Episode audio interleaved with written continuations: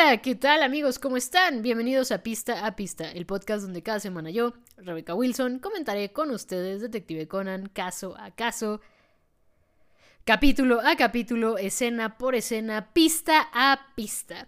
Eh, bienvenidos a la película 2, el catorceavo objetivo, que está después del capítulo 97 en la lista que yo llevo el control para más o menos ver Conan más o menos en orden cronológico, lo más cronológico posible que se pueda, incluyendo las películas. Y eh, justamente este me sale después del 97, pero el 97 es un relleno, así que va a tocar, o tocó, mejor dicho, ponerlo después del especial de dos horas, El Detective Acorralado, del capítulo 96.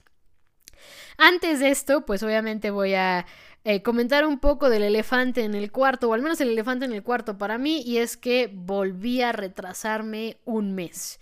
Eh, la verdad es que, como ustedes sabrán, el retraso mayor que tuve en, estas, en estos meses, pues fue justo las vacaciones que tomé. Pero antes de eso, y creo que durante todo el año casi, me he estado retrasando con Detective Conan muchísimo. O sea, ha habido una constante de retrasos. Parece que es más constante que me retrase a que no me retrase.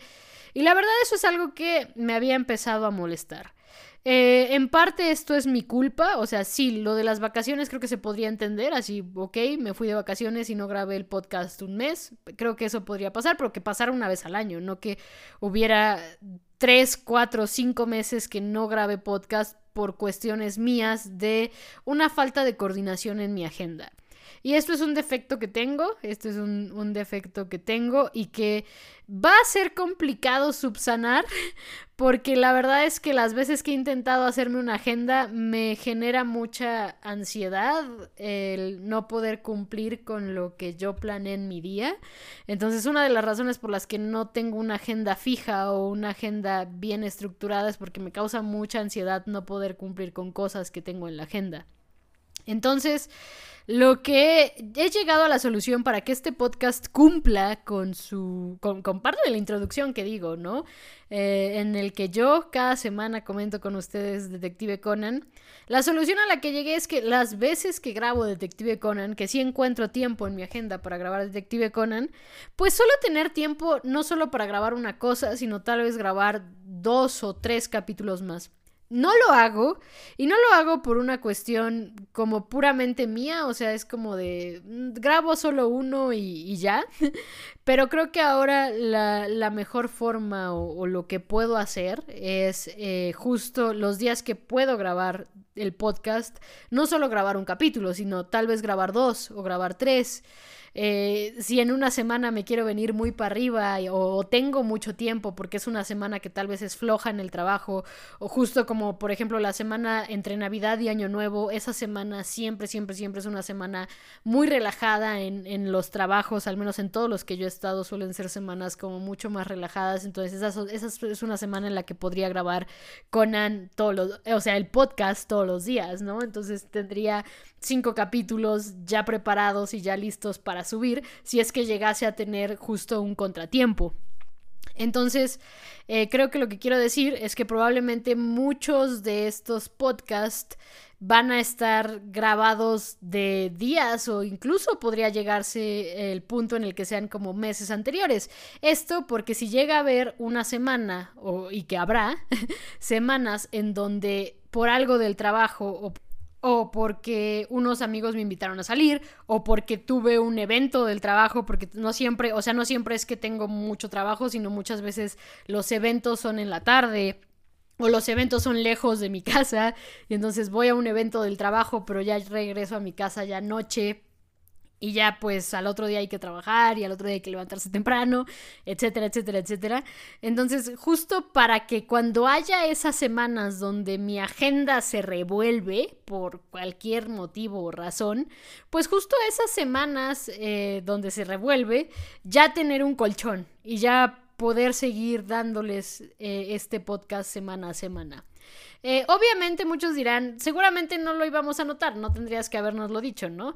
Pero eh, seguramente también, ustedes se habrán dado cuenta, en algunos capítulos del podcast me gusta comentar como actualidades de Detective Conan, no siempre lo hago, eh, también sí creo que puedo caer como mucho en el spoiler, evito hacerlo, pero hay otras veces en las que me gusta hacer como comentarios un poquito por debajo del agua, de la actualidad, de lo que vemos en películas, en manga, en anime. Y pues justamente lo, lo, aclaro un poco porque obviamente si en alguno de los capítulos que estoy grabando hay algo como de la actualidad de Detective Conan que lo comento, pero ustedes escuchan el capítulo un mes después, pues van a decir, esta niña vive en Internet Explorer.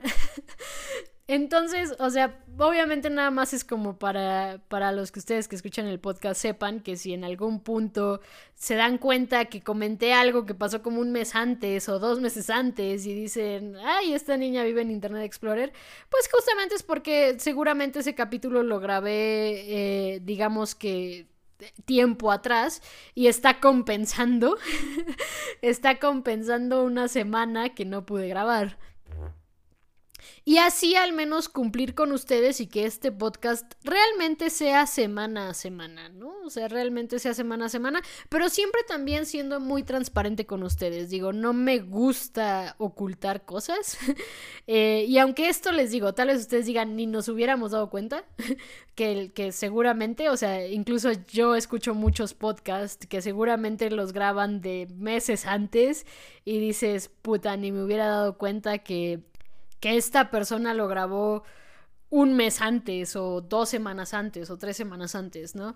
Eh, esto es lo que voy a intentar hacer, digo, obviamente tampoco es que vaya a grabar siete capítulos en, en, un día y después ya no grabe nada, o sea, voy a intentar ser constante, constante, constante también en, en los capítulos que, que grabo y las semanas que puedo grabar, justo para evitar nuevamente que este podcast tenga espacios en los que no publico de un mes, o mes y medio, que la verdad es que no me gusta eh, ser inconstante. Y este podcast disfruto mucho grabándolo, disfruto mucho editándolo, eh, disfruto mucho cuando veo los comentarios en YouTube, cuando veo sus mensajes en Twitter, eh, disfruto mucho este podcast en general. Hace poco vi el, el Wrapped de, Spotify, o sea, el, Spotify Wrapped. Al podcast, eh, la verdad es que le fue mejor de lo que podría haber esperado en el Wrapped de, Spotify. Eh, le fue muy, muy bien. Y eso sin contar los números que también tenemos en Apple Podcast y en Google Podcast y en Amazon Podcast, que también son buenos números, eh, los que me arrojan las plataformas. Entonces estoy muy feliz, o sea, estoy muy feliz con el podcast, estoy muy feliz que haya gente que lo escuche, estoy muy feliz que haya gente que lo disfrute, estoy muy feliz que haya gente que lo comente y que me mande mensajes en Twitter o que me mande eh, o que me comente en YouTube. La verdad es que estoy muy feliz con este podcast y quiero mantener o quiero eh, ser más constante también para ustedes. también para mí, porque disfruto mucho ver Conan, me encanta ver Conan, siempre estoy viendo Conan, casi. o sea, es descanso de Conan una vez al mes. me gusta mucho ver Conan, significa mucho para mí Conan y significa mucho para mí compartirlo también lo que significa Conan para mí con a ustedes en este podcast. Entonces, quiero ser más constante por ustedes y por mí. Así que, eh, pues justamente, bienvenidos a este capítulo especial, la película 2, el catorceavo objetivo, película que eh, tiene una cosa mala para ella y es que considero que es una película buena, que me gusta de Conan, no diría que es de las que más, más, más me gustan, pero me gusta mucho, pero tiene el, el problema de que está entre la 1 y la 3. Y la 1 y la 3 sí son como de mis top, top, top. Entonces, la 2 es como opacada por mi amor a la 1 y la 3. Entonces, la 2 la tengo como en una estima interesante también. Porque tiene cosas que, digamos, funcionan muy bien para personajes que me gustan mucho, que es básicamente toda la familia Mowry. Pero, o sea, la veo y es como, sí, está, está muy bien la película, pero no es la 1 y no es la 3. Y obviamente si me, o sea, si me pones a escoger, tienes la 1, la 2 y la 3, ¿cuál quieres ver? Definitivamente pondría, o, o en qué orden las querrías ver, pondría 1, 3 y 2. Pero les digo, es una película muy buena, muy interesante. Es, una de esas películas también que hace algo interesante en cuestiones de que hace explícito lo que Gosho deja implícito en el, en, el manga y en obviamente lo que se ve en el canon del anime, ¿no? Son, son cosas que esta película las hace explícitas y me gusta mucho la forma en la que las hace explícitas. Entonces, esta película me gusta, pero les digo, creo que está en un está en un sitio cronológico en el que para mí en lo personal es opacada por la 1 y la 3. O sea, porque la 1 y la 3 sí son de mis favoritas. Eh, sigo intentando preguntarme si realmente mi favorita es la que yo pensaba que era mi favorita, porque siento que cada, o sea, o la 5 para mí está envejeciendo muy bien. O sea, ya es una película vieja, pero para cuando la vi a, ahorita, a esta fecha. Eh, o sea, obviamente digamos que el, tiempo que ha pasado de que vi la 5 ahora, cada vez le encuentro más cosas a la 5 que aprecio. Eh, y obviamente, eh, seguramente veremos algunas cosas ahorita en la, en la, película 26 que también apreciaré mucho por, por personaje involucrado. Pero bueno. Eh, la película 2 justamente empieza con... Vemos una escena interesante de Ran como subiendo las escaleras de lo que parecen unas ruinas. No sé si decirles como griegas. parecen. Eh, porque las, las, columnas se ven así como, como justo las que ves eh, cuando pasan ruinas así de, de, Grecia y de la, de la parte de Efeso de, en, en Turquía y tal. Eh, pues tienen como ese, ese estilacho, ¿no?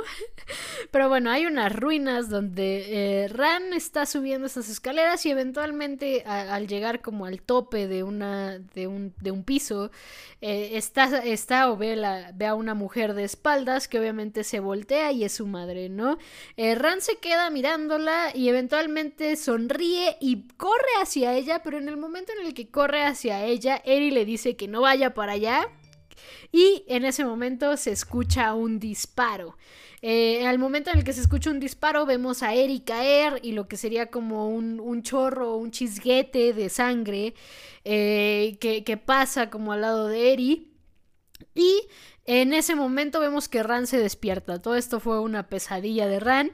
Es, es una de. Creo que solo hay dos. No sé si son dos o tres películas de Conan donde alguien se despierta de una pesadilla.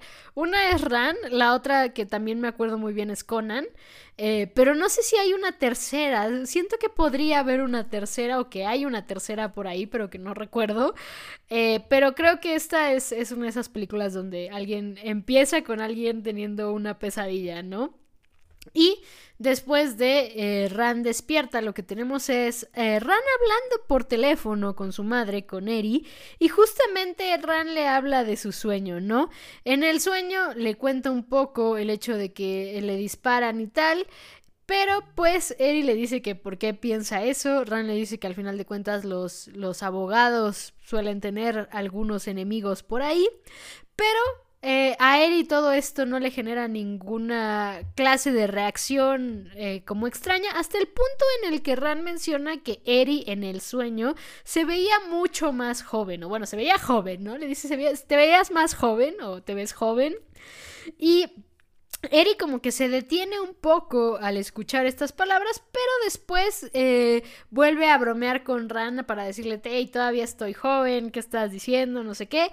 Y eventualmente después de esta, este, esta pequeña interacción, pues cuelgan y vemos que Eri eh, camina hacia un sofá y ella misma se pregunta si es que Ran recuerda lo que pasó, ¿no? Obviamente nosotros como audiencia no sabemos qué es lo que pasó, pero vemos que en su pierna tiene una cicatriz, una, una, una rajada en su pierna. Y pues eh, después de esto regresamos a la agencia de detectives Mowry, donde Conan ve a Ran y justo le pregunta por qué está despierta a esa hora. Ran no dice más nada, pero parece ser que Conan también recuerda que ese día iban a tener una cena con la abogada Kisaki, ¿no? Después de esta, de esta escena introductoria a la película, pues tenemos la otra escena introductoria al universo de Conan, que es un clásico de las películas de Conan, ¿no? Conan contextualizando a la audiencia con respecto a qué es Conan, quiénes son los personajes, cómo funcionan, cómo se manejan. Y es algo que me parece muy interesante y me gusta mucho. Creo que ya lo mencioné en el podcast o en el capítulo de la película pasada en este podcast, que es justo, me parece una, una cosa acertada porque al final de cuentas, si alguien que nunca ha visto Conan ve las introducciones de las películas, creo que sí tiene suficiente contexto como para entender la película, aunque no esté al día con Conan o aunque no sepa nada de Conan, ¿no? O sea, tienes lo básico. Es Conan. Conan es un vato que se encogió. El vato que se encogió tiene ciertos gadgets que utiliza para resolver los misterios. Está enamorado de su amiga de la infancia, vive con ella y vive con su padre, que es un detective al cual él, eh, digamos, le ayuda, entre comillas, a resolver los casos haciéndose pasar por él a través de uno de los gadgets que eh, tiene gracias a su amigo o profesor. Entonces, Creo que eh, funciona muy bien esta parte. Obviamente aquí se, alargan un, un, poco en los gadgets. Ya en películas más adelante vamos a ver que hay eh, ciertas otras películas en donde se enfoca también mucho más en los personajes. Eh, sobre todo en los personajes también que hay que resaltar en la película. O sea, personajes que empiezan a tomar, digamos, el punto central de la película, que todavía no es el momento, o sea, todavía no llegamos a ese punto en donde las películas de Conan empiezan a tener otros personajes centrales más allá de Conan. Y esto es algo que es, es, parte de la evolución de la serie de Conan, que creo que Gosho hizo muy bien. O sea, creo que una de las mejores cosas que pudo hacer Gosho es meter personajes más allá de Conan que puedan generar cierto interés, cierto apego. Cierto, cierto interés, cierto apego, eh, creo que lo dije mal hace rato, y que obviamente eh, generen cierta empatía con los televidentes y los televidentes no solo vean Conan por Conan, sino que lo vean también por los otros personajes. Y eventualmente pues estos personajes van a tener películas dedicadas eh, de cierta forma, ¿no? Digo, al final de cuentas la serie se llama Detective Conan, Conan va a tener que estar ahí como parte de la atención central de la trama pero pues rescata a otros personajes, ¿no? Creo que obviamente el, primer personaje que, que, pasa esto seguramente vamos para allá en la película 3, pero todavía la película 3 siento que está muy centrada en Conan yo siento que justo a partir de la 7 más o menos es cuando ya empiezan a decir, ok, vamos a, a, jugar un poco con los personajes de Conan que le gusta a la gente. Pero bueno, esta todavía es una película muy centrada en Conan y como es una de las primeras y todavía no teníamos los chorros cientos personajes que tenemos en Conan, pues obviamente la parte de contextualización se centra en los gadgets. Eh, y obviamente hay un. hay una parte donde resaltan los tirantes de fuerza que muy usados en las películas, pero al igual que la patineta, en el anime creo que solo los usa una vez o dos.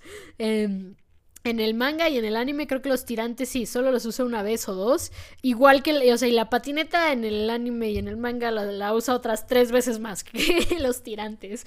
O sea, pero tampoco es que la use mucho. Entonces, eh, pues, eh, justamente nos enfocamos en los gadgets con un especial foco en los tirantes porque...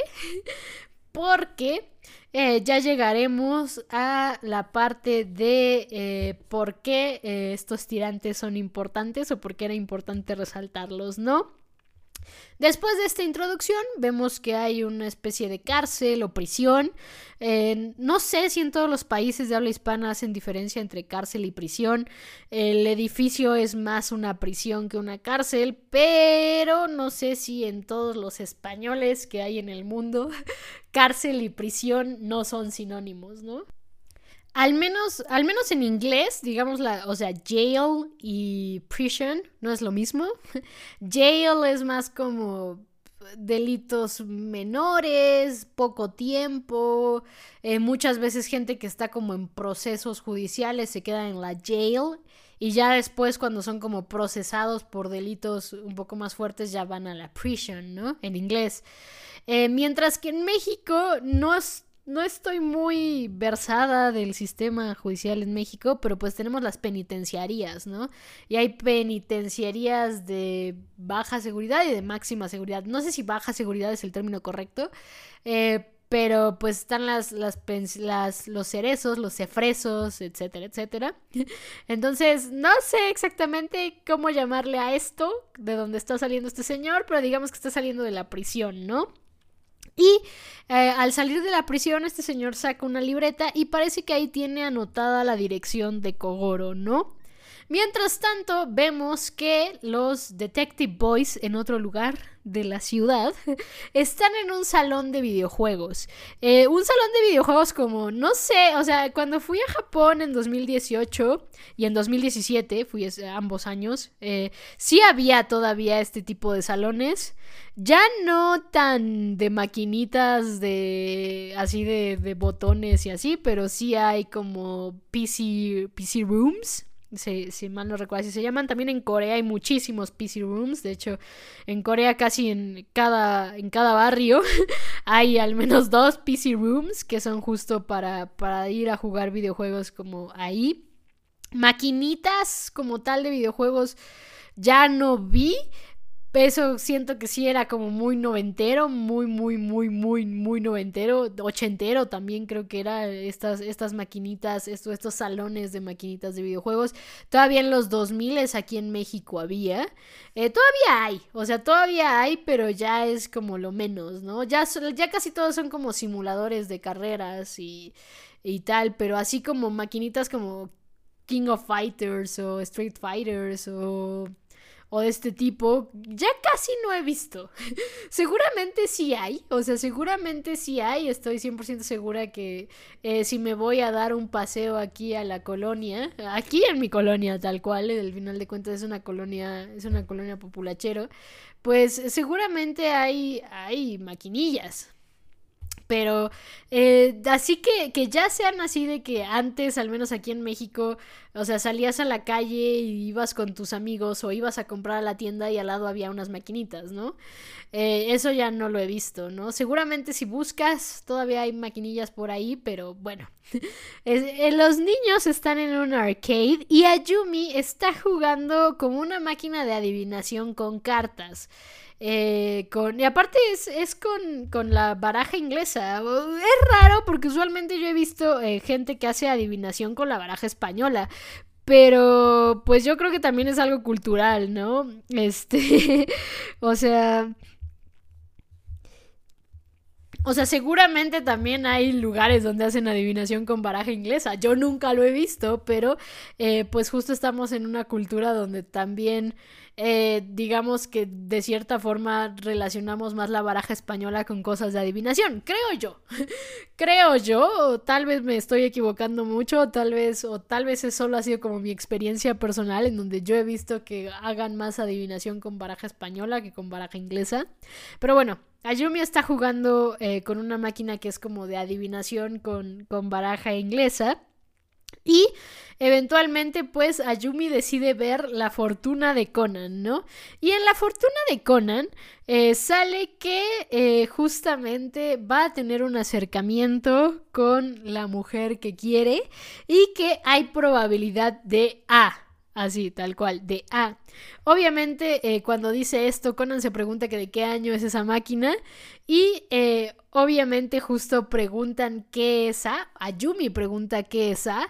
Y los niños le explican lo más básico, ¿no? A es la primera letra del alfabeto, ¿no? Antes de B.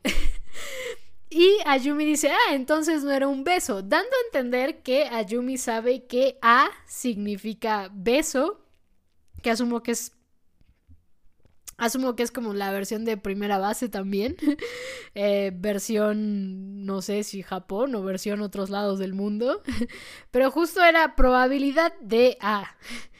Eh, obviamente, eh, tras esto, pues los niños se sorprenden de que Ayumi supiera eso, pero no vemos más nada porque eh, justamente llega el profesor por ellos y los lleva a un museo de aviación. En el museo de aviación los niños ven un helicóptero, un simulador de helicóptero y pues justamente los niños se quieren subir o quieren probar este simulador de pilotear un helicóptero. A lo que Conan dice no pueden porque solo se puede subir al simulador a partir de los eh, quinto grado, ¿no? Quinto grado en Japón, que no sé más o menos qué edad sean. Aquí en México, quinto grado es como 10, 11 años, depende de, cuántos años entraste cuando tenías la, entraste a la, a la, primaria. Pero sí, es, o sea, es justo como para niños un poco más mayores para subirse al simulador del helicóptero. Y Conan también piensa que él antes lo hacía mucho, ¿no? Antes él usaba mucho el simulador del helicóptero. Eh, Conan era un viciado de Microsoft Flight Simulator, eh, aparentemente. Y, eso le va a venir en handy más adelante, ¿eh? Eh, pero, obviamente, después de esto empezamos o tenemos el momento clásico del acertijo de las películas de Conan. Aquí es cuando ya empieza a hacerse un clásico y aquí es cuando, eh, en este caso, no, no lo hace el profesor o no lo dice el profesor. Pero digamos que eventualmente se va a volver un clásico que lo diga el profesor. Y de vez en cuando hay un cambio entre Conan o, o Jaibara. Digo, si no saben quién es Jaibara, pues ya lo sabrán en algún punto. Pero de pronto se hace un mini cambio de quién dice el, acertijo. Creo que hay una película donde Rand dice el acertijo también, eh, todos interrumpiendo al, profesor. No sé si sí es Rand la, que, la otra que dice el acertijo. Eh, Conan, o sea, Conan sí seguro, Jaibara también seguro. Y tengo en la cabeza por ahí que Rand también en alguna película dice un acertijo, pero no estoy 100% segura, no me crean mucho. Pero pues, eh, obviamente los acertijos suelen ser juegos de palabras. Creo que el... No sé si el 100% de las veces, pero al menos el 90% de las veces, o el 95% incluso. Yo, yo diría que el 100%, pero no estoy 100% segura. Tal vez en alguna ahí se me está olvidando que, sea, que haya sido de otra forma, pero la gran mayoría de las veces suele ser un juego de palabras.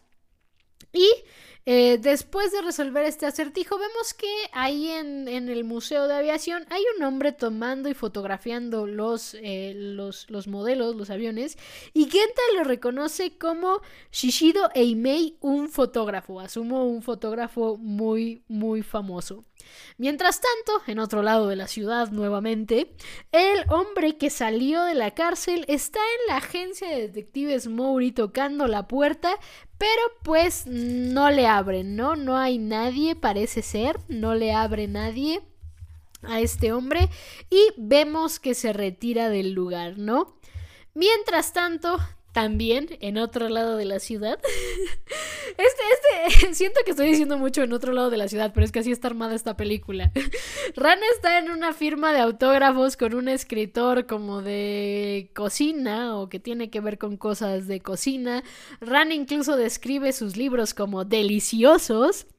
Y pues eh, justamente después de la firma de autógrafos, Ran y Sonoko salen del lugar y pasa un auto eh, de lujo con una mujer que está conduciendo muy imprudentemente y Ran la reconoce como una modelo llamada Nana, ¿no? Eh, después de esto, pues Sonoko le dice no me interesa y se van a comer. Y es aquí donde hay una escena bastante interesante que es justo eh, Ran y Sonoko platicando de la cena que van a tener con Eri. Y Sonoko le pregunta a Ran cuánto tiempo tiene que Eri se fue. Y Ran le cuenta que eh, justo fue cuando Ran tenía 7 años. Y que lo único que recuerda es que fue tras una gran discusión, ¿no? Eh, obviamente después de decir esto, Sonoko dice que su madre prosperó tras la separación. Tras la separación, Eri se volvió una gran abogada. Y pues eh, Kogoro, por el contrario, dejó la policía, se volvió detective y pues ya conocemos más o menos cómo es Kogoro, ¿no? Eh, también incluso Sonoko menciona que Ran es como el amuleto de la buena suerte de Kogoro. Y aquí viene algo importante y es justo que Ran dice que su madre pudo eh, hacer todo lo que hizo sola, ¿no? Y aquí es algo interesante porque es algo que siempre ha estado implícito en el manga y en el anime de Detective Conan, el por qué Ran está con Kogoro. Y nunca lo han dicho literal, o sea, nunca ha habido una una frase literal que yo sepa o que yo recuerde en el manga y en el anime de Detective Conan, donde Ran diga esto, aquí sí lo dice literal, él, mi madre puede sola, y obviamente lo que está detrás del mi madre puede sola es su papá la necesita a ella, por eso Ran decide quedarse con Kogoro, porque Ran piensa que Kogoro la necesita. Y de cierta forma, también a lo largo del manga y del anime de Detective Conan, vemos que Ran es como la encargada de más o menos llevar las finanzas de la casa. No siempre, porque obviamente Kogoro también tiene sus vicios de las apuestas y tal. Entonces, eh, de ahí, de cierta forma, también Ran lo controla un poco en estas circunstancias. Y me parece interesante que aquí en esta película Ran lo dice de forma explícita, ¿no? Mi madre puede sola. ¿Qué significa tengo que cuidar a mi padre o tengo que vigilar a mi padre, justo más que funcionar como un amuleto de la buena suerte, que es como la llama Sonoko, pues Ran más bien lo ve como su madre no la necesita tanto como Kogoro la necesita y por eso es que Ran está con Kogoro. Digo, es algo que, que está como en este diálogo de una forma muy explícita, pero a través de todo Conan, o sea, todo lo que es el manga, siempre ha estado ahí de una forma muy, muy, muy implícita y que a mí me encantaba verlo de manera implícita eh, en Conan. Pero creo que ah, esta película, al hacerlo explícito, a, a, mí también, no sé, me da, me da cierta, no sé si decirlo, como, como cierta no sé, como buena vibra para Ran. no sé cómo decirlo. O sea, Ran me gusta mucho como personaje por eso que dice explícitamente en esta película. Creo que es la mejor forma de definirlo. Eh, Ran como personaje, una de las cosas que hacen que Ran me guste mucho es por lo que dice explícitamente en esta película y lo que dice explícitamente en esta escena. Eh, siento que Ran es un personaje muy fuerte, que está muy consciente de muchas cosas, ¿no? Está consciente de muchas cosas, pero rara vez vemos a Ran decir esas cosas explícitamente. Esta película lo hace, pero Ran del manga, la Ran de Gosho, por decirlo así, no lo hace explícito. Y eso es algo de la Ran de Gosho que me gusta mucho, ¿no? Y obviamente en esta película lo hacen explícito. Y para la gente que no lo había entendido, que no lo había visto, que no lo había captado, creo que también es una, una muy buena forma de darte la parte explícita de Ran que en el resto de, del contenido de Detective Conan está como de forma implícita. Entonces... Esta es una escena que es una escena chiquita, o sea, no es una escena así muy muy, pero me parece relevante para la película, porque es una escena chiquita, pero creo que tiene un elemento de la historia que siempre está ahí, que siempre lo vemos, que está muy implícito en lo que vemos, pero que hace al personaje de Ran un personaje eh, complejo en ciertos aspectos y que a mí hace que, yo la aprecio mucho. O sea, yo quiero mucho a Ran por la forma en la que la escribe Gosho y por la forma en la que, o el impacto que ella tiene dentro de la historia. A día de hoy, o sea, a día de hoy, porque muchos, muchos también comentan que que Gosho le quitó cierto peso a Ran, pero yo, yo estoy en desacuerdo con esa percepción de muchos. Pero bueno, Todavía no llegamos a ese punto en la historia.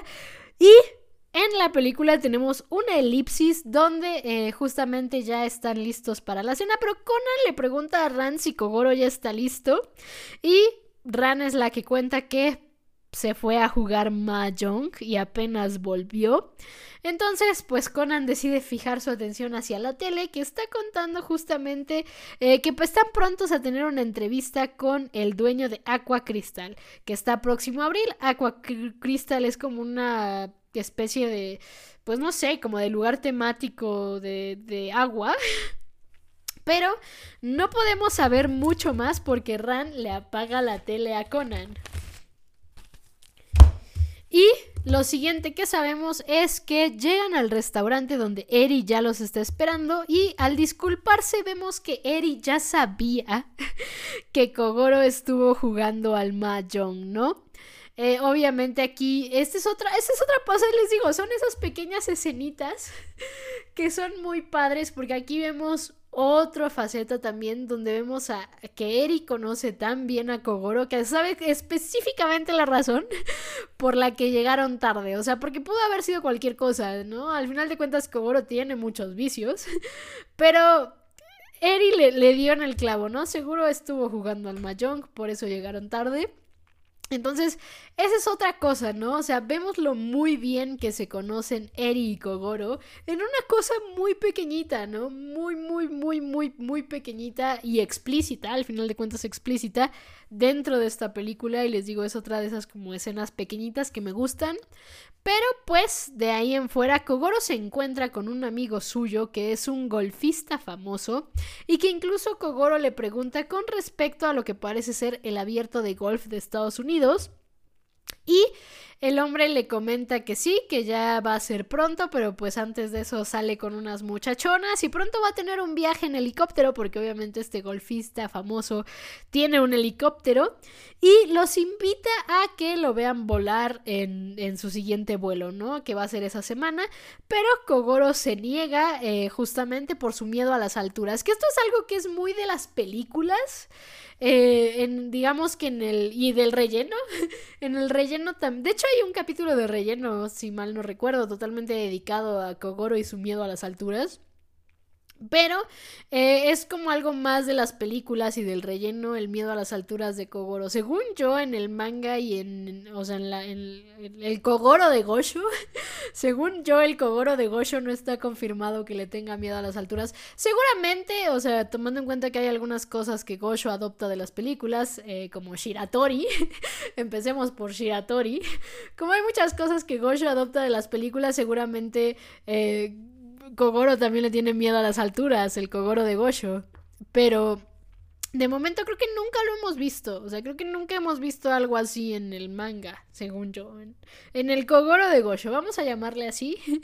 Eh, para no ser como tan específica en el manga o en decir el anime canon, porque no soy muy fan también como del término canon. Eh, pero sí, creo que el, el, Kogoro de Gosho, el Kogoro puro de Gosho, creo que nunca ha mencionado tener miedo a las alturas, pero es algo que está en muchas películas de Conan y hay un relleno dedicado. hay un relleno dedicado al, miedo a las alturas de Kogoro. Entonces, seguramente es algo que Gosho, ah, si, si lo necesita usar, lo adoptará, de, porque ha hecho muchas adopciones, les digo, tanto de las películas como de los rellenos, ¿no? Ahí tenemos a Takagi, ahí tenemos a Azusa, ahí tenemos a Shiratori, entonces eh, no me extrañaría que Kogoro de Gojo también tuviera miedo a las alturas, pero bueno, en esta película se niega por eso. Y Después de eh, todo esto, ya están en la mesa comiendo. Hay otra elipsis. Esta película tiene muchas elipsis extraños también, ¿eh? Hay, hay películas de Conan más lineales, o sea, tal cual no hay elipsis. Y hay películas como esta que tiene varias elipsis. Creo que la, la 4 es otra de las películas que también tiene varias elipsis, ¿no? Eh, hay otra elipsis donde nuevamente ya están en el restaurante, ya están comiendo. Y eh, justamente durante la cena, eh, Ran está contando a Conan que el sommelier de ese restaurante es un sommelier que ya conocen de hace años, Kogoro y Eri. Eh, justamente también Ran empieza a explicar a Conan con respecto de los vinos. Y Kogoro le dice a Ran que sabe bastante. Y Ran explica que es por los libros que lee, eh, justamente que hablan eh, con respecto a los vinos, ¿no? Y menciona incluso al escritor al que le fue a pedir el autógrafo ese día más temprano. Y el sommelier hace algunas aclaraciones con respecto a lo que Ran comenta de los vinos, ¿no? Eh, sobre todo por cuestiones de temperatura, de cómo es que se percibe el sabor del vino a ciertas temperaturas. Y eh, eventualmente, después de que acaba de explicar esto, es Kogoro el que menciona con respecto a la edad de Ran y el hecho de que eh, para su edad ya está interesándose en, saber sobre el buen vino. Y este comentario habla y tras este comentario, Eri también menciona que pues tal vez son ellos los que ya se están haciendo viejos, ambos se ríen y obviamente con esta interacción vemos también un poco de la emoción de Ran al ver que se están llevando bien. Y les digo, nuevamente, si les gusta Kogoro y Eri, esta interacción es muy poderosa porque es como Kogoro y Eri se pueden llevar bien, ¿no? O sea, y se quieren mucho. O sea, esta película también es es otra prueba de las muchas pruebas también que tenemos en el manga de que se quieren mucho pero tienen personalidades mm, que chocan mucho, ¿no? tienen personalidades que chocan mucho. Los dos tienen un carácter, yo creo, bastante fuerte y eso al final de cuentas hace que... Y son muy orgullosos los dos. son muy orgullosos los dos y al final de cuentas pues eso hace que, que estén en la situación en la que están actualmente todavía. Pero pues aquí se están llevando bien. Y eventualmente vemos que Conan está comiendo, le está entrando durísimo a algo y se está manchando la cara. Que por cierto, esa es otra cosa que me parece interesante, eh, que es algo que también está como en el manga y digo en esta película. Y en el manga también está explícito y en el, en el Conan de Gosho también está explícito y en el Shinichi de Gosho también está explícito. Que es como, o sea, es muy normal que tanto Conan como Shinichi se manchen la cara al comer. o sea, las veces que ha aparecido un momento en donde Conan está comiendo y por ahí hay una escena eh, donde Shinichi también está comiendo que se manchan la cara al comer, o sea, son muy malos comedores o no sé cómo decirlo. A ver, yo también, a mí también me pasa mucho, que también soy mucho de mancharme la cara al comer, hay gente que come como súper pulcro, ¿no? Conan y Shinichi no son así. Conan y Shinichi no son pulcros al comer. Eh, y justamente Ran nota que se manchó toda la cara. Ran le dice te voy a limpiar. Cuando se está acercando a limpiarlo, Conan se acuerda con respecto a eh, que eh, hay probabilidad de A, probabilidad de un beso. Conan se pone nervioso, pero pues eh, antes de que Ram pueda limpiarle la mugre de la cara, Kogoro es el que le limpia la mugre y le talla toda la cara con lo que sea que tenía ahí la salsa, no sé. le talla toda la cara. Y después de esto, eh, justamente es Eri también la que menciona a Kogoro con respecto a la primera vez que fueron a ese restaurante, eh, tras eh, ya, ya tiene varios años que fueron a ese restaurante y Kogoro le regaló a Eri unos chocolates eh, con un nombre o una marca específica, los chocolates Chigoba o Chigoba. Se escribe Chigoba, pero los personajes lo pronuncian Chigoba, así que asumo que así se pronuncia. asumo que esa marca de chocolates no existe, así que tampoco me preocupa mucho pronunciarla mal. Pero eh, justamente le regaló esos, restaurantes, ¿eh? esos chocolates a Eri eh, cuando fueron la primera vez a ese restaurante. Los chocolates favoritos, aparte de Eri, importante que esos chocolates son los favoritos de Eri. Pero, como no todo puede ser bueno cuando Kogoro y Eri se juntan, pues Kogoro nota que fuera del restaurante está una mujer que él conoce que se llama Towako y está hablando con un hombre que Conan reconoce como Peter Ford, un comentador de TV, y Eri le pregunta a Kogoro quién es esa tal Towako, ¿no? Y obviamente Kogoro le responde honestamente diciéndole que es la dueña de un club al que frecuenta y que ella la ha tratado muy bien. Y obviamente con esto Eri se enoja y se retira. Eh, no podía ser perfecta esta cita, esta cena. Y tras la retirada de Eri tenemos una elipsis y la elipsis nos marca el tiempo, o sea, tenemos la transición de la elipsis a una semana después y estamos enfocándonos en Megure haciendo su, su rutina matutina de ejercicio, no lo sé, está corriendo. Y en ese momento vemos que le disparan con una ballesta y pues cae a la calle, ¿no? De ahí tenemos el salto a Kogoro llegando al hospital para verlo. Y aquí es algo interesante, aquí aprendemos el nombre de Megure, que es Yuso Megure, ¿no? Aprendemos el nombre de Megure y justamente cuando llegan, eh, le dicen que eh, pues el inspector está bien, pero pues necesita quedarse unos días ahí reposando en el hospital, ¿no? Está Shiratori en el cuarto y pues eh, Y pues eh, también a, ver a Megure no solo fueron Kogoro, eh, Rani Conan, sino también fueron los Detective Boys, que de hecho los Detective Boys preguntan con respecto a por qué sigue teniendo el sombrero puesto eh, mientras está en el hospital, pero la historia del sombrero es para otro día. Los que ya estamos o los que ya hemos visto Conan sabemos que la historia del sombrero es para otro día. Pero mientras eh, desvían un poco la atención con respecto a los niños preguntando del sombrero, pues Shiratori es el que menciona que de momento tienen dos líneas de investigación con respecto a lo que pudo pasar con Megure. Pero pues pero pues eh, justamente dentro de estas eh, investigaciones a los niños se les ocurre preguntar por qué Megure no usó su pistola. Kogoro dice no sé o no hay razón para que... Y Kogoro dice no hay razón para que llevara su, su pistola en, en, una rutina de ejercicios o de, para salir a correr en la mañana. Y pues y pues Megure también menciona que tiene mala puntería, ¿no? Pero también menciona que, a diferencia de él, Kogoro es el mejor que ha visto con respecto a la puntería. Y eso es algo interesante porque eh, esto sí es algo que adoptó Gosho.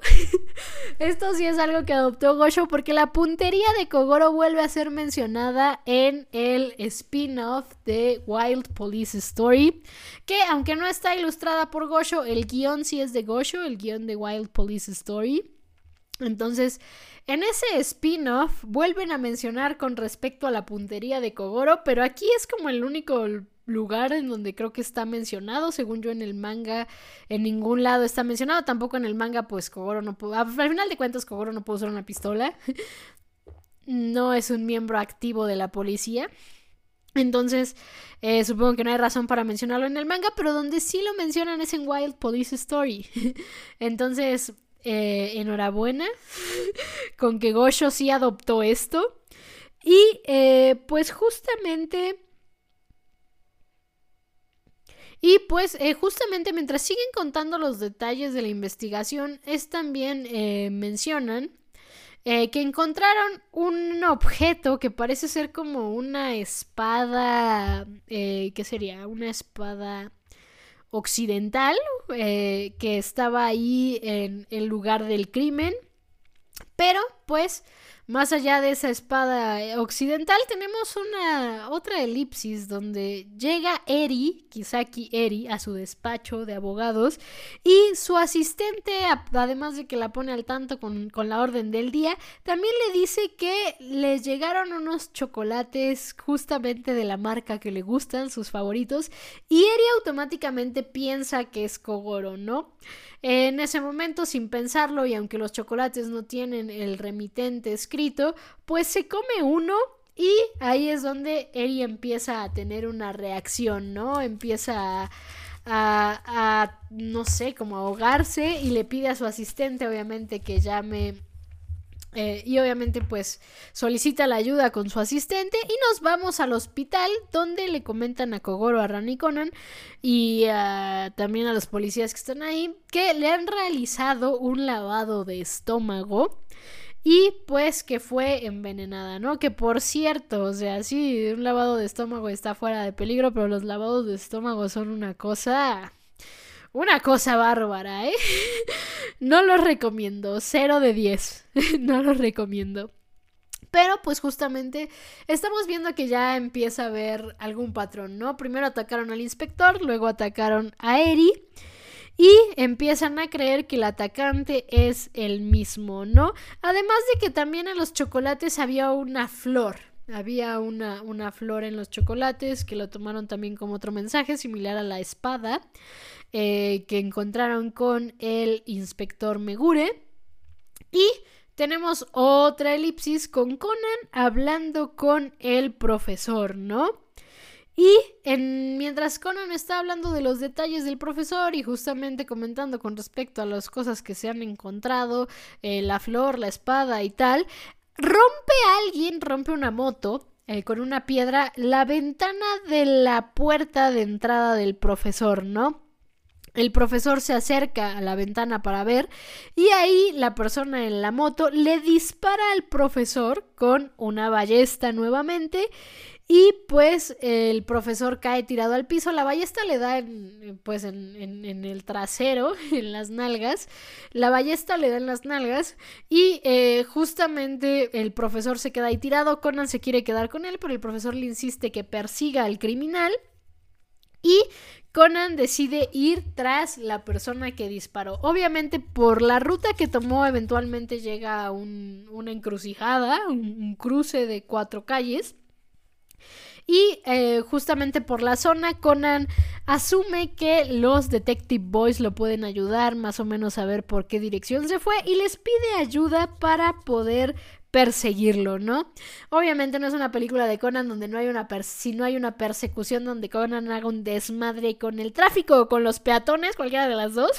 Esto se vuelve casi un común denominador en las películas de Conan. Según yo en casi todas hay un desmadre de este tipo, pero no sé si en todas, creo que no en todas, ¿no? Pero pues ah, justamente logra con la ayuda de los Detective Boys alcanzar a la persona de la moto, pero tras tirar a una anciana de un puente peatonal, pues digamos que le pierde un poco la pista, pero tras su crimen dejó una, una, como un nudo ahí extraño, no, no sé cómo llamarlo, pero dejó un, un nudo ahí extraño. Y ahí es cuando Conan dice que ya sabe exactamente qué son estos símbolos extraños que ha dejado. Y es donde vemos ya la explicación también en el hospital con el profesor ahí acostado boca abajo sobre la relación de estas figuras y la baraja inglesa, ¿no? Justamente todo esto tiene que ver con las espadas, bueno, con, las espadas y eh, pues digamos que el inspector Megure tenía algo que representaba al rey de espadas, Eri tenía algo que representaba a la reina y el eh, profesor tenía algo que representaba a la J, ¿no? No sé si se dice, no sé cómo se dice, sí, sí sí se dice el Jack, ¿no? ¿Cómo se dice la J en, baraja inglesa? No sé cómo se dice la, la, a ver, las figuras. Sí, es Jack, sí, el Jack. J o J, sí, en, en, castellano sí le dicen J, eh, según Wikipedia, lo acabo de, lo acabo de buscar. según Wikipedia es Jack o J. Eh,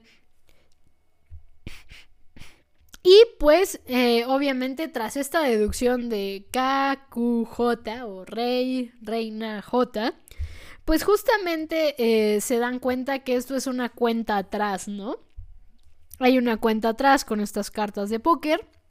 Y parece ser que su idea del culpable es un tal Murakami Yo, que era un dealer de casino que fue eh, arrestado por asesinato y fue Kogoro la persona que lo arrestó.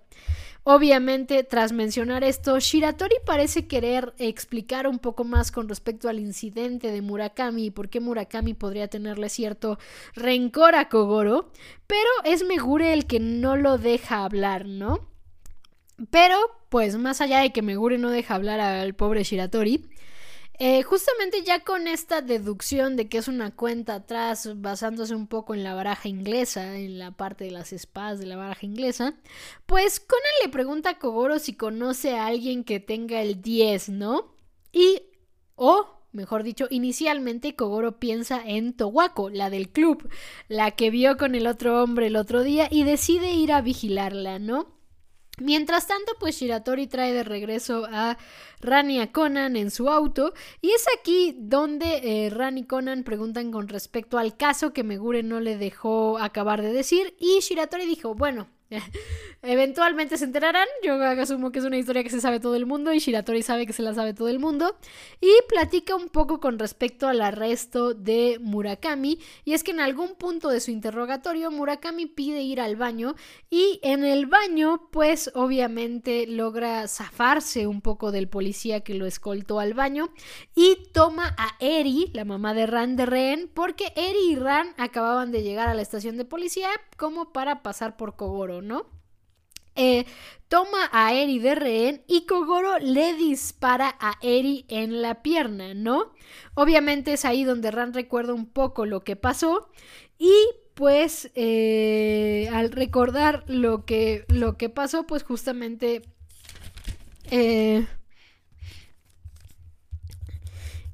y pues ahí Ran menciona que recuerda lo que pasó y en, digamos que en lo que Ran habla de que recuerda lo que pasó, tenemos una pequeña escena donde Kogoro está con Megure eh, ya acercándose al lugar para vigilar a Towako. Pero pues regresamos con Ran, que justamente se pregunta por qué su padre le disparó a su mamá, ¿no? Eh, Shiratori en ese momento, él cree o Shiratori asume que Kogoro se equivocó en el disparo y le dio a su madre y pues justamente por poner en peligro la vida de un rehén, pues eso pudo haber sido una de las razones por las que renunció a la policía. Pero, pues, obviamente todo esto es como del pensamiento de Shiratori. Ya más adelante vemos que fue otra cosa totalmente distinta, digamos, la razón por la que se separaron, pero con esto parece ser que Ran cree que el hecho de que Kogoro le disparó a Eri fue la razón por la que sus padres se dispararon. Y hubiera sido una razón muy lógica y razonable hasta que llegas a la parte final de la película. Pero ya iremos a eso porque la verdad es que me encanta la historia. o sea, me encanta la historia de por qué Kogoro le disparó a Eri y cómo la trasladan al final de la película, pero ya llegaremos a eso porque hay otra elipsis. Les digo que esta película tiene muchas elipsis. Hasta que llegamos a la parte del restaurante acuario, esta película está llena de elipsis. Pero bueno, tenemos una elipsis donde Ran está en la agencia de detectives, justamente parece ser que está pensando con respecto a lo que escuchó de Kogoro y obviamente como Conan sabe esto, decide llamarla como Shinichi, ¿no? Y eh, justamente eh, con, la, con la llamada de Shinichi, pues Ran primero le pide que vuelva, ¿no? Le dice, por favor, vuelve ya. Y Shinichi le dice, no puedo, estoy en un caso. Que no es mentira, o sea, les digo que me gusta mucho, que no es mentira, que no puede volver porque está en un caso y es la verdad. Eh, pero justamente eh, tras esto, Ran le comenta a Shinichi eh, la situación con respecto a que Kogoro le disparó a Eri y Ran le dice a Shinichi, tú no lo harías, ¿verdad? Tú no me dispararías. Y Shinichi, es algo que me gusta mucho de Shinichi, le es honesto y le dice, no lo sé. o sea, le dice que no sabe si le dispararía. Y también le dice algo que me parecen unas palabras muy interesantes y muy inteligentes de parte de Shinichi, que es, no sabes la verdad. o sea, sabes que tu papá le disparó a tu mamá, pero no sabes la verdad detrás del disparo. Incluso, o sea, Shinichi poniendo en duda el hecho de que Shiratori asume que Kogoro se equivocó al apuntar, ¿no? Entonces, eh, al final de cuentas, o sea, Shinichi es magnífico con las palabras en todo momento. es, es el, o sea, o sea, creo que es lo, lo mejor que tiene él.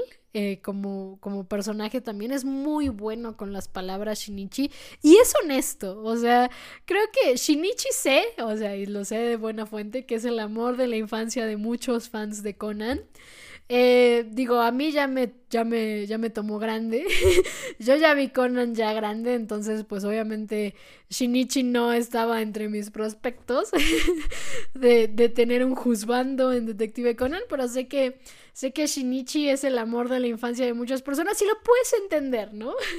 lo puedes entender porque es muy bueno con las palabras y es muy honesto y, y gusta mucho Shinichi, o sea...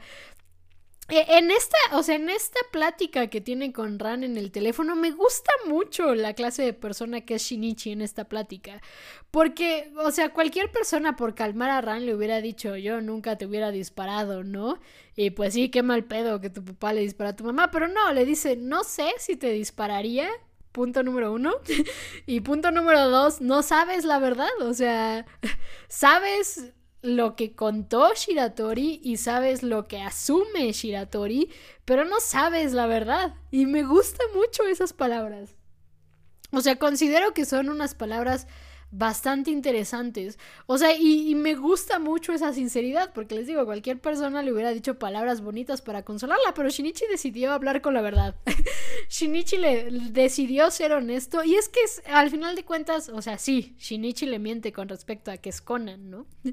o sea, Shinichi no le ha dicho que él es Conan, sí, esa es una mentira, pero de ahí en fuera es muy honesto, o sea, no le dijo no te dispararía, le dijo no sé si te dispararía y no sabes la verdad de Kogoro. Entonces, me gustó mucho eso y al final de cuentas las palabras de Shinichi como siempre y que es otra cosa que me gusta mucho de Shinran, o sea, de Shinichi y Ran como pareja, es que las palabras de Shinichi resuenan en Ran, ¿no?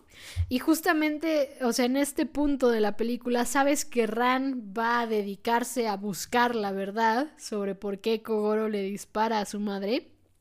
Pero, pues, en otro lado de la ciudad, esta es la película de las, de las elipsis y de el otro lado de la ciudad. Esta película se basa puramente en elipsis y el otro lado de la ciudad. En otro lado de la ciudad, Kogoro y Megure pues están siguiendo a, a Towako y es Kogoro el que decide quedarse vigilando, ¿no? Y obviamente como ya después de un del otro lado de la ciudad tenemos una elipsis, ya está escrito en la Biblia, pues vemos que eh, al otro día Conan se levanta y ve que Kogoro no ha vuelto a casa, ¿no? Pero eh, en la mañana Conan sigue pensando en el caso y entre que está pensando y tal, ve la foto del amigo golfista de Kogoro y nota que en su nombre hay un 10. Entonces el 10 no es Towako, sino que es este golfista.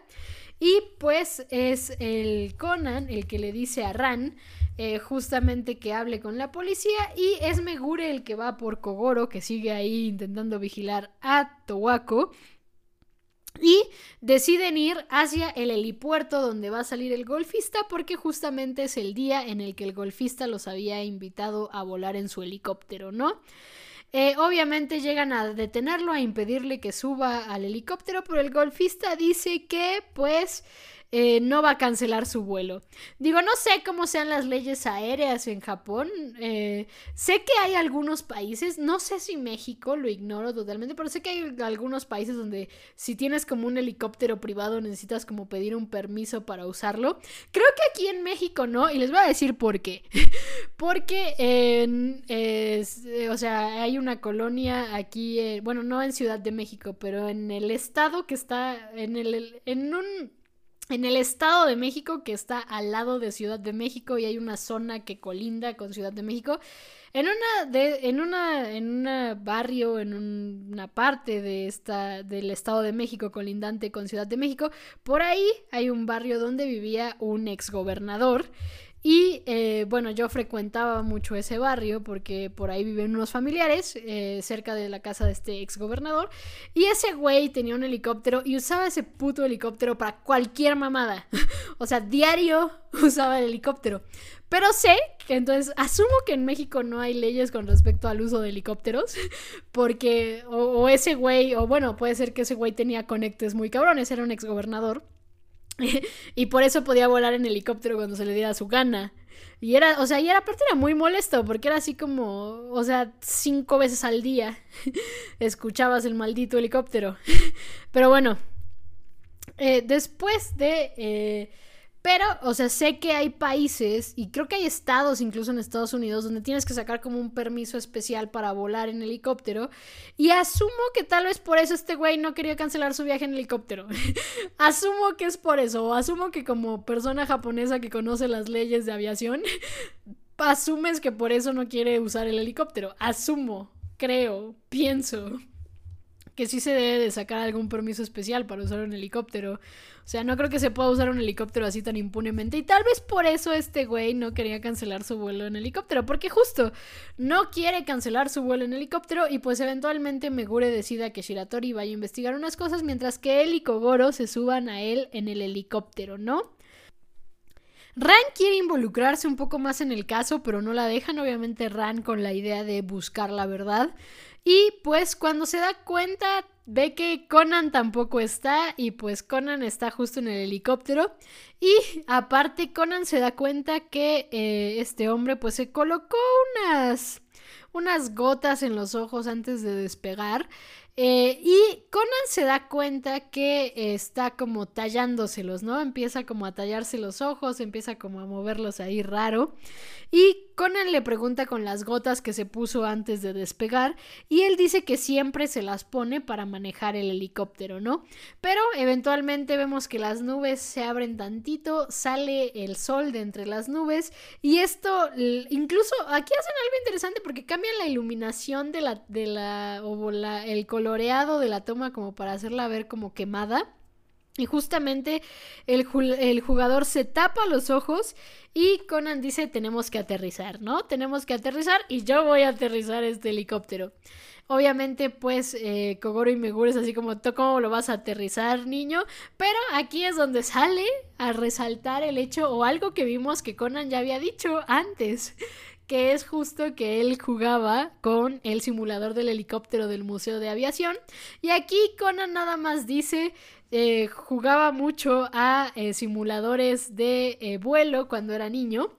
obviamente aquí ya sabemos que se refiere un poco al, al del Museo de Aviación donde los lleva el profesor. Pero pues básicamente es que Shinichi es un vicioso del Microsoft Flight Simulator. y pues justamente Conan ve el, el, patio de la escuela y le dice a los Detective Boys que despejen el área porque va a aterrizar con un helicóptero. Eh, los niños despejan el área y eh, tienen un aterrizaje bastante accidentado con el helicóptero, pero logran salir todos eh, a salvo, con vida antes de que el helicóptero explote, porque pues obviamente se le en el, en el aterrizaje accidentado pues se le fugó el combustible y estuvieron a punto de morir todos. Pero, pues, eh, justamente tenemos otra elipsis donde ya investigaron qué es lo que sucedió con este accidentado viaje en helicóptero. Y justamente Megure fue que cambiaron eh, las gotas de los ojos eh, que él usaba, que eran unas gotas como para corregir el como no sé como la casi lo, lo, traducen raro nunca había escuchado de esas gotas o sea yo tengo miopía pero nunca he escuchado de esas gotas que parece ser que son como un remedio como para miopía específica o como, como para momentos específicos de la miopía no sé cómo explicarlo o sea nunca había escuchado ese término lo que sí había escuchado y lo que sí sé es que le cambiaron sus gotas de, que le, modificaban un poco la, visión eh, por unos minutos, o sea, eran gotas como temporales, por unas gotas para iritis, que es justamente cuando se te inflama como una membrana del ojo. Y eh, pues esas gotas lo que hacen es dilatarte la pupila y eso sí lo he vivido, o sea, sí he vivido las gotas para dilatarte la pupila, eh, que te duran más rato que supongo las, las gotas de la miopía temporal, sino las gotas para dilatarte la pupila más rato. Y sí es doloroso ver la luz. sí, sí es muy, muy complicado. Pero bueno, justo le cambiaron esas eh, gotas y pues eh, esas gotas tienen una duración bastante larga de tiempo y por lo tanto este hombre va a tener que cancelar su participación en el abierto de golf, pero bueno, está con vida, ¿no? Lo que sí es cierto es que para cambiarle estas gotas de los ojos, eh, lo que hicieron fue distraerlo momentáneamente con un modus operandi muy similar al que usaron para eh, atacar al profesor, ¿no? Entonces, pues ya tenemos a su víctima número 10, ya fue atacada, y la siguiente víctima es el 9, ¿no? Le preguntan a Kogoro, pues justamente si conoce a alguien con un 9 en su nombre, pero Kogoro dice que no, pero sí conoce a alguien con el 8, y ese 8 es el sommelier del restaurante eh, que vimos durante la, la cena con Eri, Kogoro, Conan y Ran. Y pues justamente van a la casa de este sommelier, ¿no? Ahí es que eh, Conan ve todos los vinos que tiene, pregunta un poco al respecto y eventualmente Shiratori dice que él también es muy fan del vino y que si le deja observarlos, ¿no? Eh, mientras los está observando, Conan es el que nota que hay unas marcas en el piso y el sommelier nada más le dice que pues tenga cuidado, ¿no? Porque él está, está sin, sin las, las o no sé cómo decirlo, las zapatillas que usan como de andar por casa. Y eh, pues justamente Shiratori empieza a hablar de los vinos que está viendo en el lugar y... Ay, y pues es Kogoro el que, mientras Shiratori sigue hablando de los vinos, menciona un vino eh, que tenía este sommelier como muy importante, que era como el Petros, y el sommelier dice que ya se lo ha tomado, ¿no? Eh, Kogoro se sorprende porque en teoría estaba guardando este vino para cuando pudiera abrir su restaurante, pero pues el sommelier le dice que no pudo esperar más y decidió tomárselo antes de lo esperado o lo planeado. Después de esta charla de vino, pues Meguro le pregunta con los planes que tiene y pues eh, justamente este hombre habla de que se iba a encontrar con un tal Asashi, Asahi. Espera, es que no sé, no, entiendo mi letra. Anoté el nombre, pero no entiendo mi letra. Pero se va a encontrar con la persona que va a inaugurar el Aqua Crystal, que justamente lo vimos al principio de la película, eh, porque Conan estaba viendo la tele y lo iban a entrevistar. Y justamente tenía una reunión con él con respecto eh, para revisar unas cosas de la, su participación en el restaurante, ¿no? Entonces es eh, Megure, Kogoro y Shiratori los que deciden que van a ir con él para cuidarlo. Y Ran dice que también ella y Conan irán, ¿no? Esto obviamente Ran todavía con el objetivo de eh, ver por qué Kogoro le disparó a Eri. Y llegan a un edificio bastante lujoso, ¿no? Y vemos a eh, llegar a una mujer nuevamente en su auto. Es la modelo que identificó Ran como Nana. Y eh, aunque Kogoro la regaña por su imprudencia al manejar, también parece ser que eh, llegan más personas en, autos, en diferentes autos, y Shiratori es el que los reconoce a todos y los presenta. Que justamente, eh, digamos que en el orden en el que los presenta es el escritor, que Ran fue por su autógrafo, Nishida, el fotógrafo que vio Conan y los niños en el Museo de Aviación, Shishido, y Peter Ford, que es el comentarista que estaba con eh, la señora dueña del club que vio Kogoro eh, unas noches anteriores, ¿no? Peter es el que identifica a Kogoro. Y pues el escritor también recuerda que Rand dijo que sus libros eran deliciosos. Entonces, eh, mientras todos están hablando, Conan es el que se da cuenta de algo con respecto a las personas que han llegado, pero no decimos o no dicen mucho más nada. Y todos ellos se suben a lo que parece ser un monorriel eh, que se conduce solo. en los noventas yo creo que esto era una gran novedad. Ya ahorita hay varias ciudades y varios lugares en el mundo que tienen monorails que se conducen solo. No solo monorails, también hay metros que se conducen solos. El metro de Dubai se conduce solo. Creo que también el metro de Qatar se conduce solo, por lo que he visto en el mundial. Digo, no lo he visto así 100%, pero el de Dubai sí, el de Dubai se conduce solo. Hay eh, también el monorriel de Miami se conduce solo. Hay algunos eh, trenes en Japón que se conducen solos, o sea, no trenes, trenes, o sea, igual me refiero como tipo monorrails y tal. Pero aquí eran los noventas. Entonces asumo que no estaba todavía tan, tan, tan, tan, tan de moda esa tecnología, si es que ya la había. Yo digo que sí, supongo que sí, si es un trayecto circular, creo que no es necesario tener conductores, con que tengas bien programado el trayecto, creo que no hay, no hay tanto problema cuando son como trayectos, eh, por ejemplo, casi todos los trayectos que yo he visto que están conducidos, o mejor dicho, que no están conducidos por nadie, son trayectos como de línea recta o circulares. Entonces, eh, seguramente, eh, digamos, no sé si esta tecnología está como muy nueva en ese tiempo, pero se ven sorprendidos porque no hay conductor en el tren. Y pues, eh, mientras tanto, mientras Kogoro ve que el, escritor está así como con mala cara en el tren. Kogoro le pregunta que por qué. El escritor dice no puedo nadar. Eh, no, de hecho, Kogoro no le pregunta por qué. Kogoro asume que también le tiene miedo a las alturas y el escritor es el que le dice que no puede nadar. sí, sí, sí. El escritor le dice que no puede nadar y Ran lo está mirando en otro asiento mientras se sigue eh, pensando o sigue planteándose las palabras de Shinichi, ¿no? Aquí ya haciéndonos explícito algo que estaba implícito, pero aquí ya haciéndonos explícito el hecho de que Ran fue ahí para buscar la verdad, ¿no? La verdad que Shinichi le dijo que desconocía.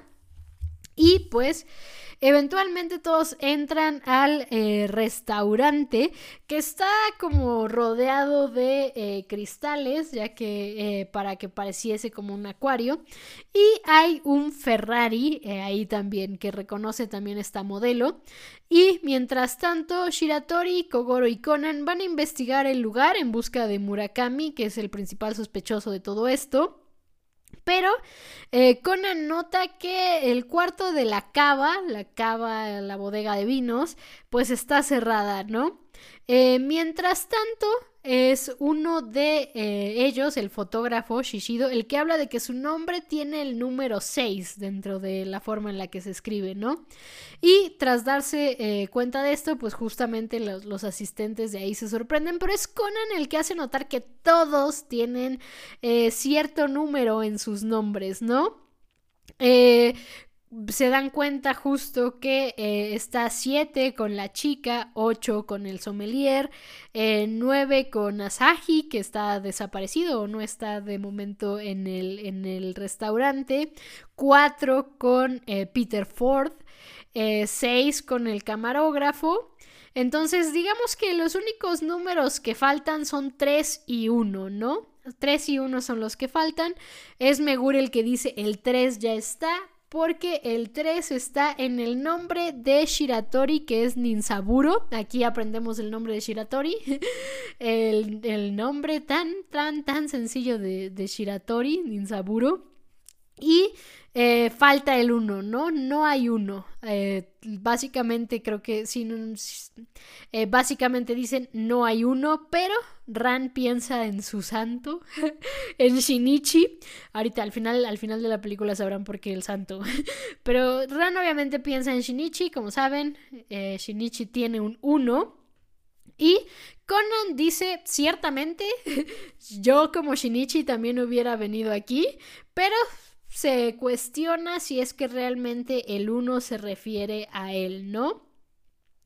Mientras tanto, Megure le pregunta a todos los que están ahí reunidos su conexión con Murakami o es que si tienen alguna, y mientras que Peter Ford y la modelo no lo niegan, pues el escritor menciona que antes de escribir sobre comida, pues eh, hacía reportajes e hizo un reportaje con respecto a Murakami años atrás, mientras que el fotógrafo también menciona que lo utilizó en uno de sus especiales de fotografía. Entonces, de cierta forma, Murakami sí tendría razones eh, para eh, tener ahí al fotógrafo y al escritor.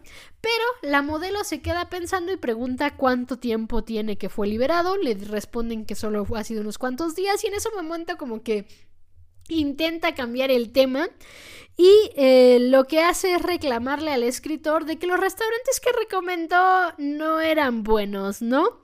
Y eh, dentro de esto decide retar al escritor y decirle que ella trajo un vino y que si tan bueno es en, en saber de la calidad y de todo esto de lo que habla en sus escritos, pues que intente adivinar el vino.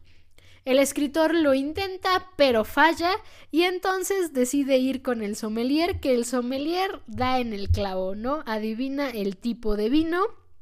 Y entonces, eh, pues justamente dice, ya abierto el vino este que traje, vamos a tomar todos. Y pues el fotógrafo dice, yo voy por cerveza, ¿no? Eh, Conan decide acompañar al, fotógrafo que va por cerveza y el fotógrafo le entrega tres jugos a Conan, ¿no? Eh, justamente mientras Conan regresa con los jugos, pues se le caen las latas y se mete por debajo de la mesa para recogerlos. Y mientras se mete por debajo de la mesa para recogerlos, pues tenemos la charla por encima de la mesa donde la mujer está con un corcho, con el corcho del vino, dibujando como un gatito con el esmalte de uñas que en teoría le regaló el hombre que invitó a todos ahí, ¿no? Eh, Justamente después de que Conan recoge las latas, pues sale de la mesa y Kogoro toma el jugo, ¿no? Conan se sorprende de que Kogoro no va a tomar cerveza, porque hay que ser sinceros, cualquiera se sorprendería de que Kogoro no va a tomar cerveza. Y Kogoro le dice que pues están en un caso, entonces no va a tomar cerveza. Y los jugos que le quita Conan, pues se los ofrece a Megure y el otro se lo queda a él. Y Conan le da el jugo que le quedaba a Ran, mientras que dice que volverá a la cocina, pues por el último jugo, ¿no? Eh, mientras llega a la cocina, Conan nota que el sommelier está con el armario de las especias abierto y tiene ahí un frasquito que parece ser que lo estaba probando. Ve a Conan, guarda el frasquito en el armario de las especias, la cierra y pues ayuda a Conan otra vez a sacar otro jugo, ¿no? Eh, mientras tanto, mientras están tomando el vino, pues Peter Ford hace la broma de que se está ahogando nuevamente. Y pues eh, después de esto le dicen, no es momento para bromear, pero cuéntenos qué hacen todos ustedes aquí. ¿Qué hacen ustedes aquí? Y básicamente todos dicen que Asahi los invitó como de una forma indirecta, ¿no? O sea, no fueron, no fue así tal cual que, que los invitó con bombo y platillo, sino que fue como invitaciones indirectas, pero con, con cierta similitud, ¿no? Eh, mientras tanto, eh, alguien levanta del piso una nota que parece ser que es de Asahi y le dice al sommelier eh, que en esa nota Asahi le dice al sommelier que puede recoger o puede empezar abriendo un vino que está en la cava, en eh, cierto pasillo específico de la cava, ¿no? Eh, obviamente tras esta nota Conan le, le, salta un poco la atención o le llama un poco la atención porque Conan no recuerda haber visto la nota en el piso cuando él se metió por debajo de la mesa para tomar las, las botellas. Pero pues todos quieren ver la cava, ¿no? Todos quieren ver la cava de este hombre, de Asahi y deciden ir hacia la cava. Y el lugar es grande, ¿no? Es grande. Eh, Ran menciona así como el, el local está frío, ¿no? Y el sommelier es el que le dice, no está tan frío porque en realidad el vino debería de estar entre 14 y 10 grados y estamos a 17 grados aquí. Eh, hay un enfoque incluso en el termostato. Entonces, eh, pues justamente los vinos no están como en su temperatura ideal. Pero es Shiratori también el que menciona eh, con respecto a todas las marcas de vinos que hay en el lugar, ¿no? Eh, Obviamente aquí el sommelier es el que se pone a buscar el estante que menciona en la carta este hombre y ahí hay una trampa que hace que se dispare una flecha de una ballesta. Conan alcanza a notar la trampa, a gritar cuidado y el sommelier alcanza a esquivarlo y pues justo al lado de la ballesta se encuentra el 8 de espadas de la baraja española y pues eh, obviamente, tras este ataque, deciden que lo mejor sería evacuar el edificio. Pero no pueden. no pueden porque están encerrados. Y la que sigue es la modelo, ¿no? Eh, mientras está con la modelo, pues Conan insiste en la reacción que vieron o en el hecho de que preguntó con respecto a cuándo fue que Murakami salió de la cárcel. Y ella menciona que tres meses antes pues tuvo como un accidente donde casi choca con un motociclista. El motociclista sí cae de la moto, eh, sí se golpea al, caer de la moto, pero pues ella decidió seguirse derecho, ¿no? No supo más con respecto al motociclista. Y eh, justo como esta cosa fue tres meses antes, antes concluyen que en efecto no tiene nada que ver con eh, lo que está sucediendo, ¿no? Madre mía. Eh, obviamente todos empiezan a buscar la salida, todos empiezan a buscar la salida y eventualmente vemos una sombra que tiene una daga. Esta sombra eh, se empieza a mover y mientras tanto Conan intenta irse a buscar qué está pasando, pero Ran lo detiene. Mientras lo detiene, Conan deja su lata de jugo en el piso y en ese momento se va la luz. Obviamente, eh, Conan también nota que Nana se alcanza a ver en la oscuridad, la modelo, porque tiene las uñas pintadas con el esmalte que en teoría le regaló a Saji y que es un, un este, esmalte que se ve en la oscuridad o de esos que brillan en la oscuridad. Y pues eventualmente se escucha un grito, un grito procedente de Nana, y al volver la luz, o en el momento en el que logran volver a encender la luz, pues Nana ya está muerta en el piso. Eh, mientras tanto, todos siguen pensando que pudo ser Murakami y deciden ir a buscarlo en el lugar, ¿no? Pero eh, también se preguntan cómo es que encontró a esta mujer dentro de la oscuridad y Conan es el que explica con respecto a la pintura fluorescente y también hace notar que le hace falta una uña postiza, ¿no? Megura encuentra la uña y eh, Conan ve que eh, digamos que la, marca que le deja la persona que la asesinó en el cuerpo al, sostenerla para poder enterrarle el cuchillo, pues básicamente la hizo alguien que es diestro, ¿no? Y al intentar recordar se da cuenta que Murakami no es diestro, Murakami es zurdo. Y la persona que atacó al profesor también es diestro. Entonces, básicamente Conan dice, si la persona que está cometiendo estos ataques y ha cometido este asesinato a esta mujer es diestro y Murakami es zurdo, pues no pudo ser Murakami, ¿no? Y dentro de sus pensamientos, Conan justamente está planteándose que el asesino pateó su juguito que dejó en el piso cuando Ran no lo dejó escapar, y entonces el asesino debió eh, ensuciarse los pantalones en algún punto. Y en ese momento, Conan ve los pantalones del que es el asesino. Nosotros como audiencia no lo vemos. Eh, obviamente como audiencia no lo vemos porque todavía falta un buen tramo de película. Y se pregunta por qué. O sea, no sabe los motivos del asesino. Y entonces, eh, eventualmente tenemos eh, Kogoro, digamos que dándole su pésame al sommelier, porque pues la persona, digamos que eh, lo iba a contratar y tal también.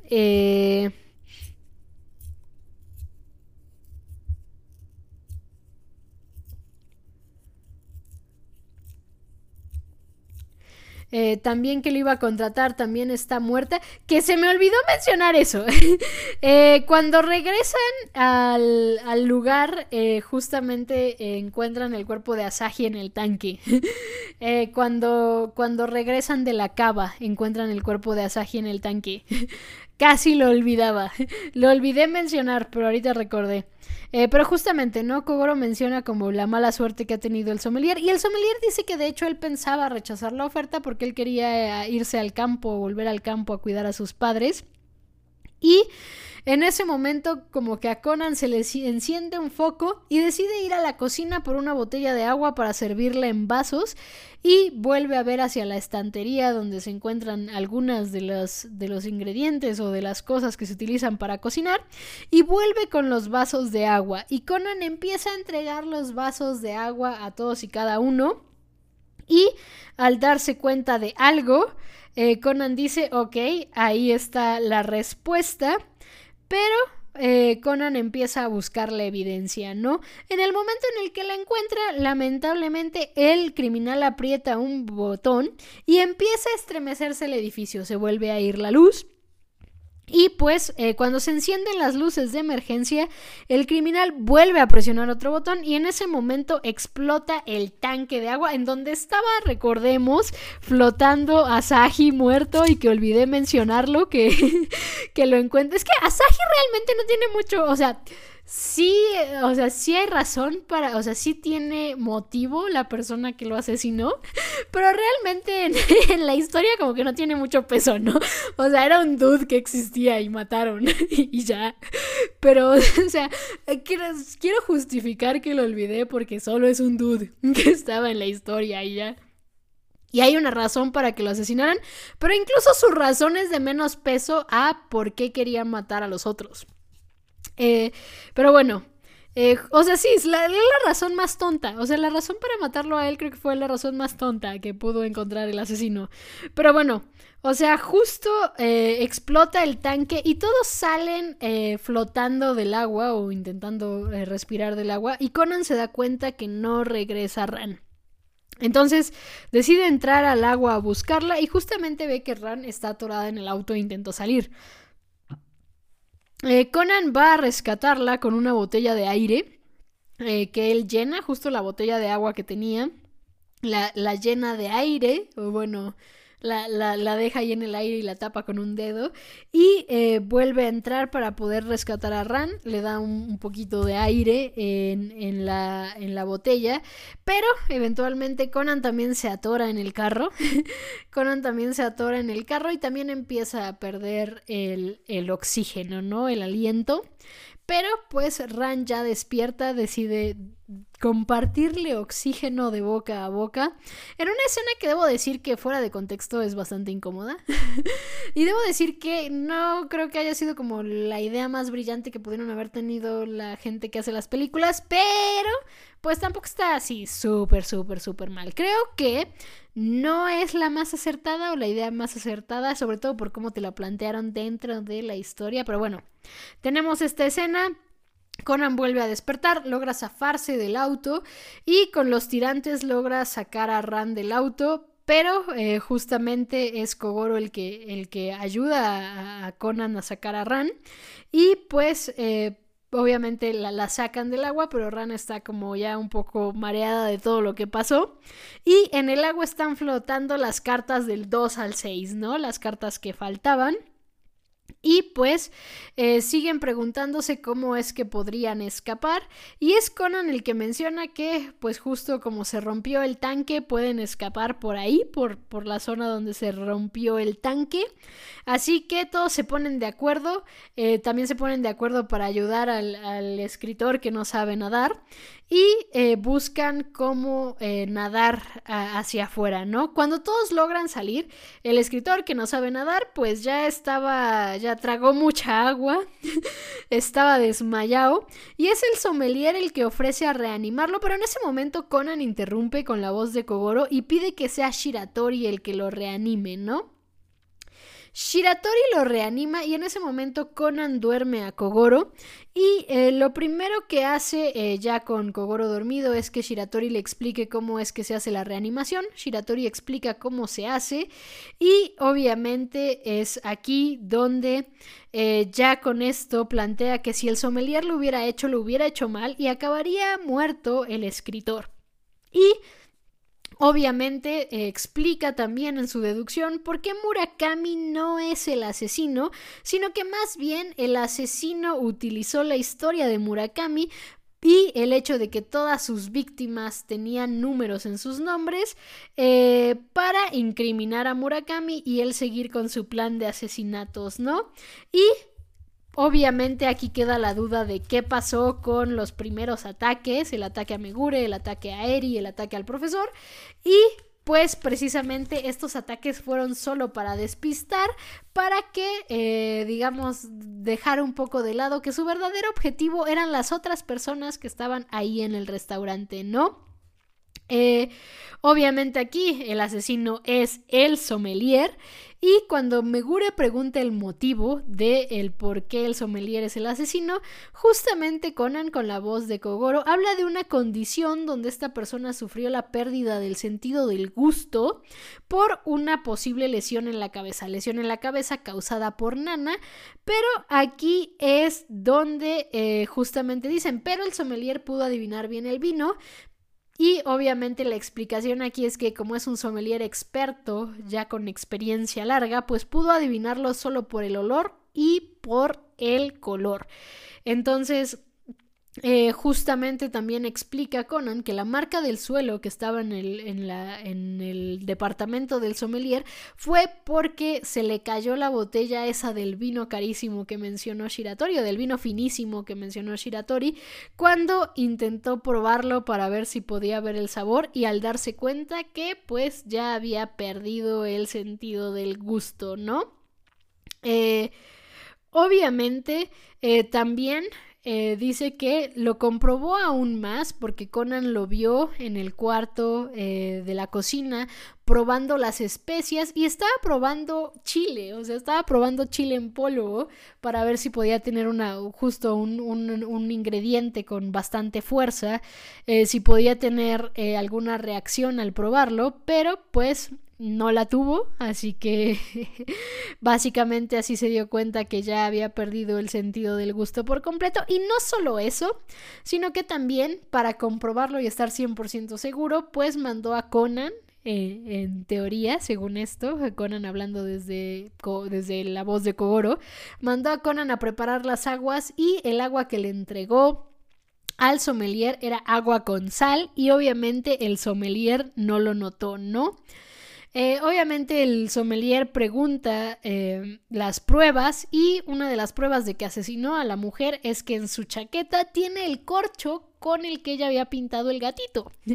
Eh, la mujer le metió el corcho en su chaqueta y no solo eso, también debe de tener por ahí el as de picas, la carta que en teoría debería de corresponder a Shinichi si Shinichi hubiera ido.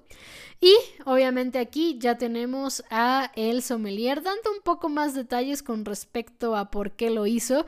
Y es que justamente la causante del accidente fue la modelo.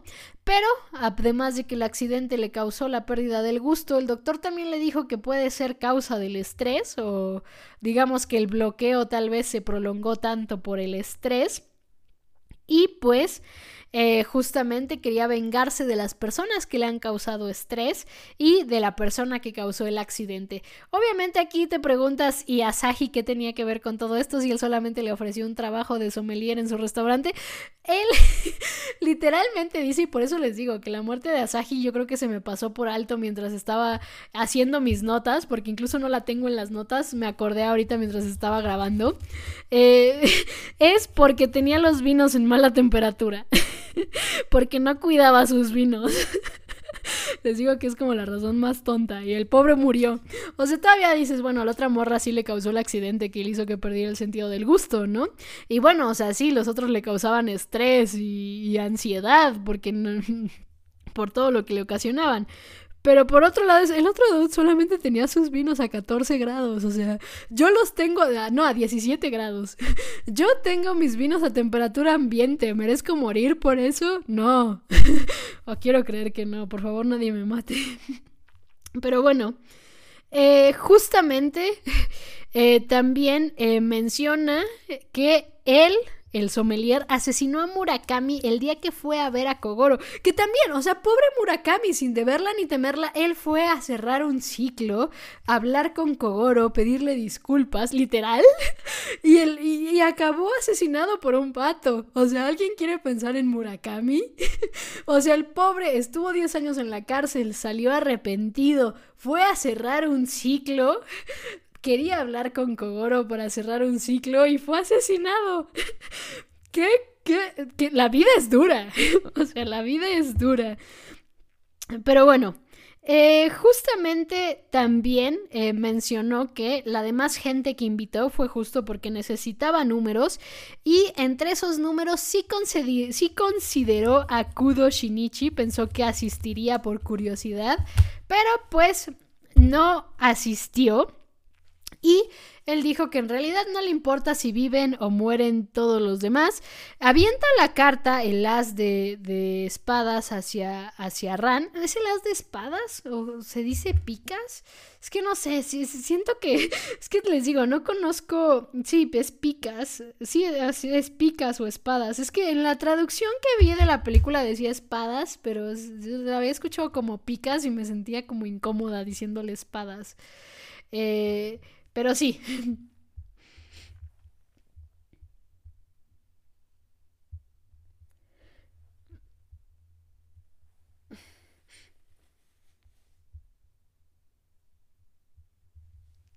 Pero bueno, el punto es que el lugar está a punto de colapsar porque vuelve a apretar un botón, pero vemos que hay un helicóptero que va llegando que justamente le llamó eh, fingiendo ser otra persona y decide tomar a Ran de rehén y correr eh, con Ran hacia el helipuerto del de lugar donde estaba, ¿no?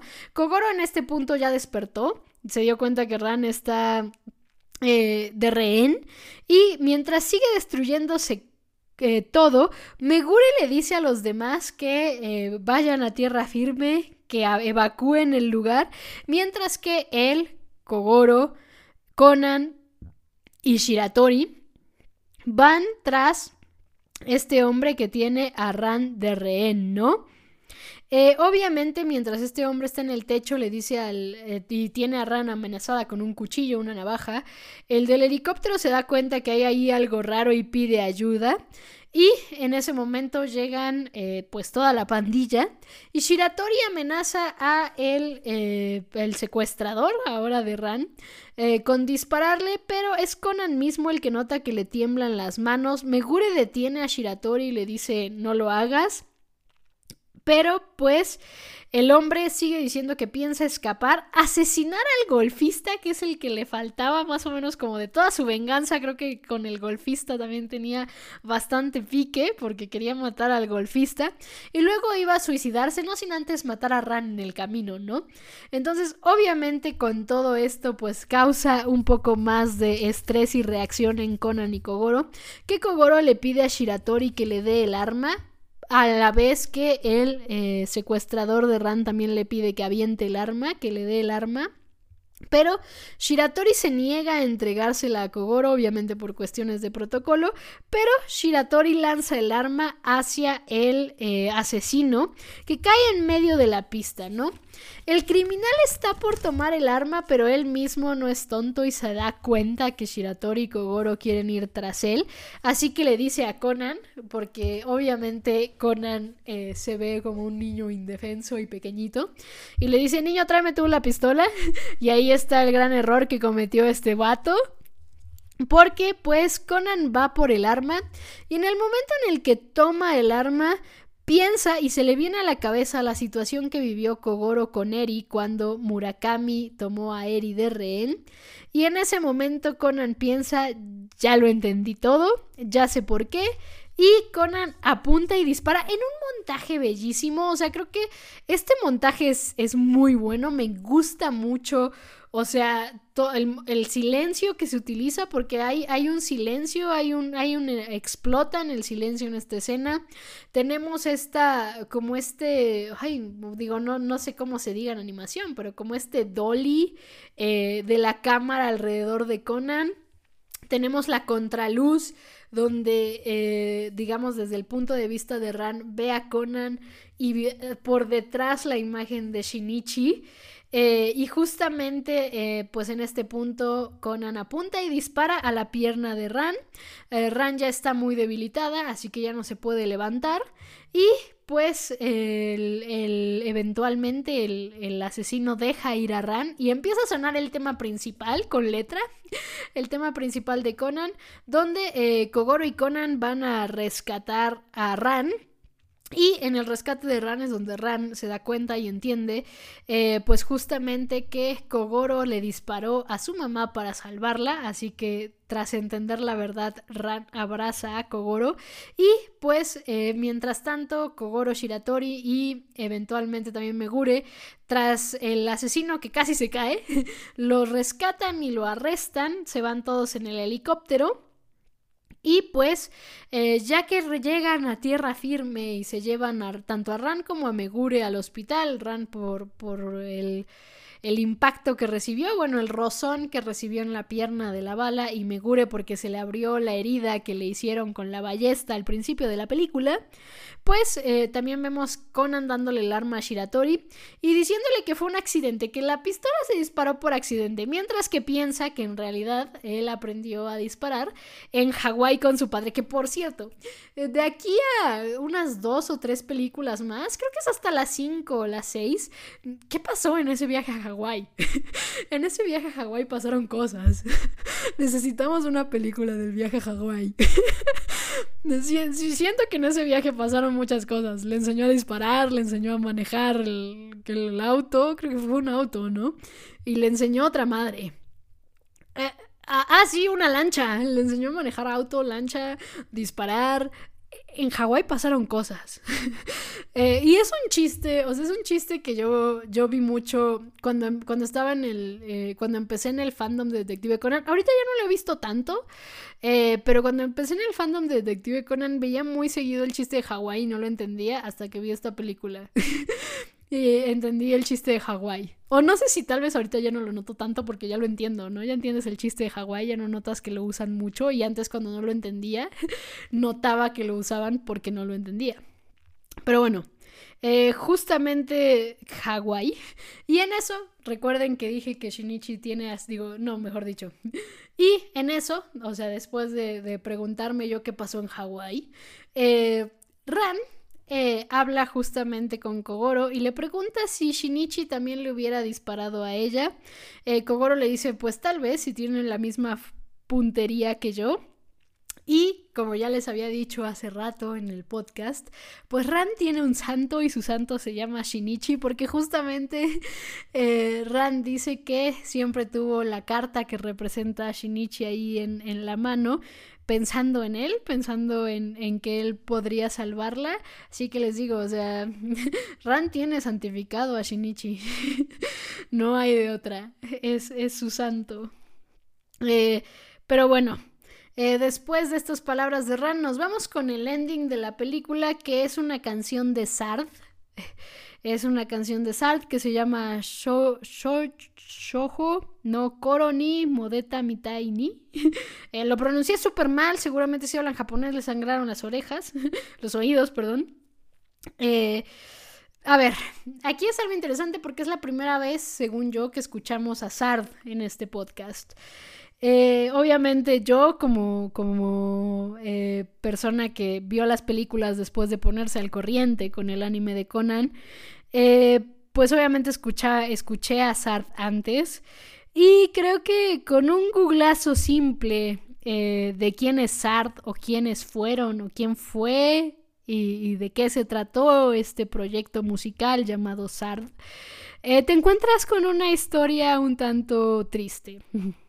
te encuentras con una historia un tanto, un tanto eh, triste con respecto a lo que pasó con, con la vocalista y pues la miembro principal de Sard, que de hecho también eh, se cuenta por ahí, eso sí no lo, no, lo, no, lo, no lo supe si está comprobado de alguna entrevista o algo, se cuenta por ahí que la vocalista era una gran fan de Detective Conan. Sard hizo varias canciones de las mejores también para Detective Conan. Muchas de las canciones de Sard a mí me encantan. Eh, Sard hizo canciones emblemáticas de Detective Conan. Y aquí es la primera vez que la escuchamos porque creo que todavía no llegamos a un Maino Roulette Mawashite. Si no me estoy equivocando, de hecho creo que es el, eh, o sea, creo que en el capítulo que sigue ya llegamos a un Maino Roulette Mawashite. Eh, si no estoy recordando mal, permítanme revisar. En efecto, de hecho, eh, creo que para, o sea, si esta película es después del 97, los que vieron el, el capítulo 97 ya venían con Un Mei no Roulette Mawashite, eh, que esta sí es como la primera canción que escuchas de Sard si solamente ves el anime de, de Conan.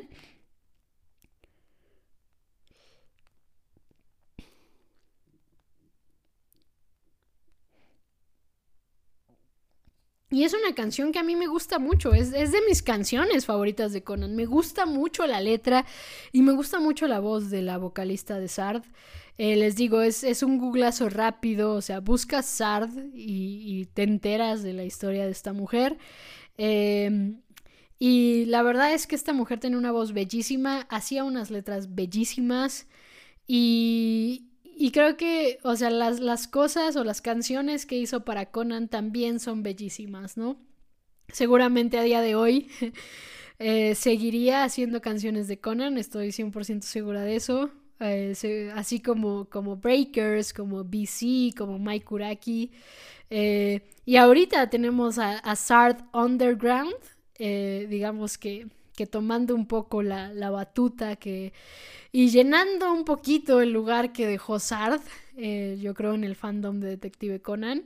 Les digo, a mí ya me, ya me tomó grande, ya, ya había pasado un buen rato de, lo que también pasó con la chica de Sard. Eh, pero al final de cuentas, leer la historia sí, sí te deja ahí un, un sabor de boca extraño, ¿no? Entonces, eh, seguramente en, algún otro punto, eh, tal vez cuando lleguemos a la última canción de Sard, Sard, eh, y seguramente cuando lleguemos con las canciones que me gustan mucho de Sard, que les digo, ya es el siguiente capítulo del podcast también, porque Un Mei no Roulette Mawashite es de mis canciones favoritas de Conan y es de Sard, pues tal vez vuelva a hablar un poco de, de esta agrupación de esta vocalista, que la verdad es que tenía una voz hermosa y hacía unas letras hermosas.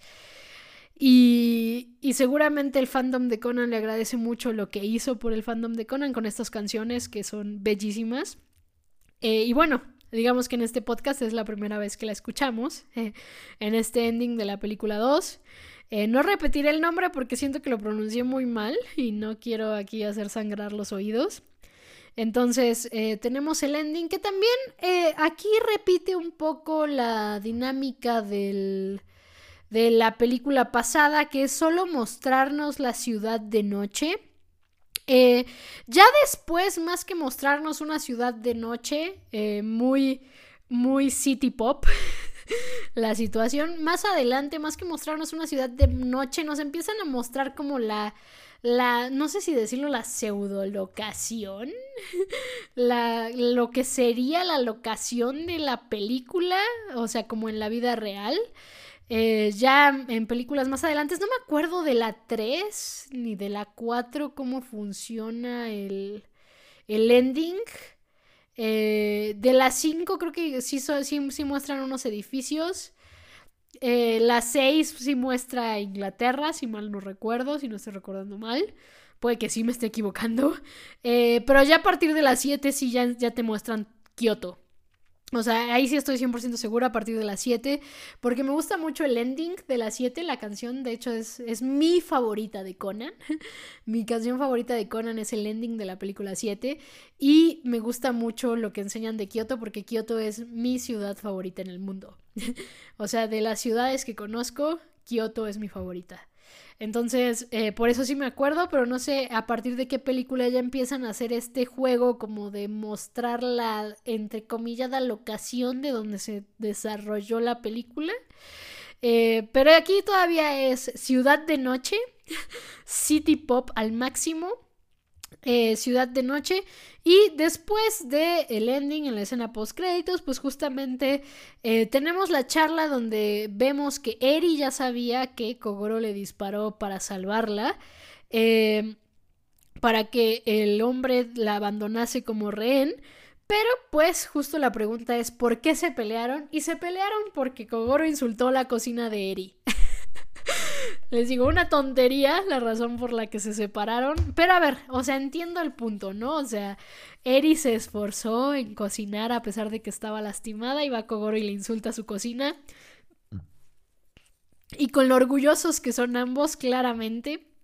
Esa es la razón de la separación. Y pues, eh, justamente tenemos esa razón de la separación ahí ya eh, planteada en esta película y aquí termina. Aquí termina la película. Esta vez el podcast duró mucho, pero duró menos de lo que esperaba. Pensé que me iba a tardar un poco más con la película. Ahorita llevo dos horas de grabación. Seguramente en edición va a ser mucho menos. Eh, duró el podcast más de lo...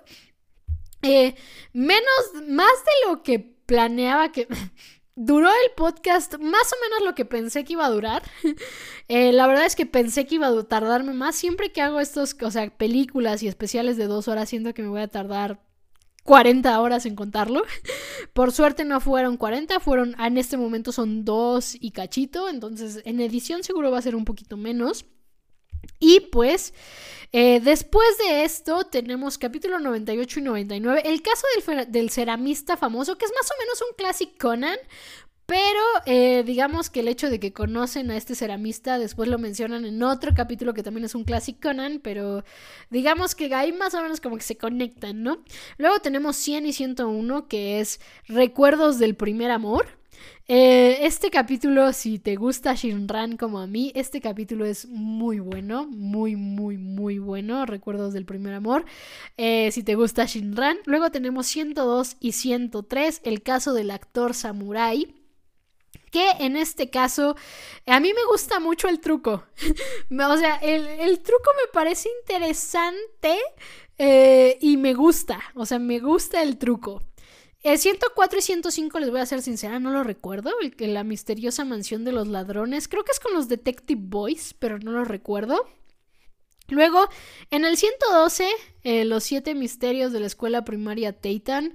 Aquí aparece un personaje que va a ser importante para Shiratori, justamente antes de que Shiratori existiera en el manga y en el anime. Bueno, creo que en el manga ya existía, no sé si en el anime ya. Eh, luego tenemos el 113, el asesinato en la playa de la Arena Blanca, que no lo recuerdo mucho. De hecho, 113, 114 y 115 eh, 116 y 117 no los recuerdo. Del 112 al 117 no los recuerdo así de nombre. O sea, seguramente si veo una imagen y tal, seguramente sí los recordaré. 118 es una joya.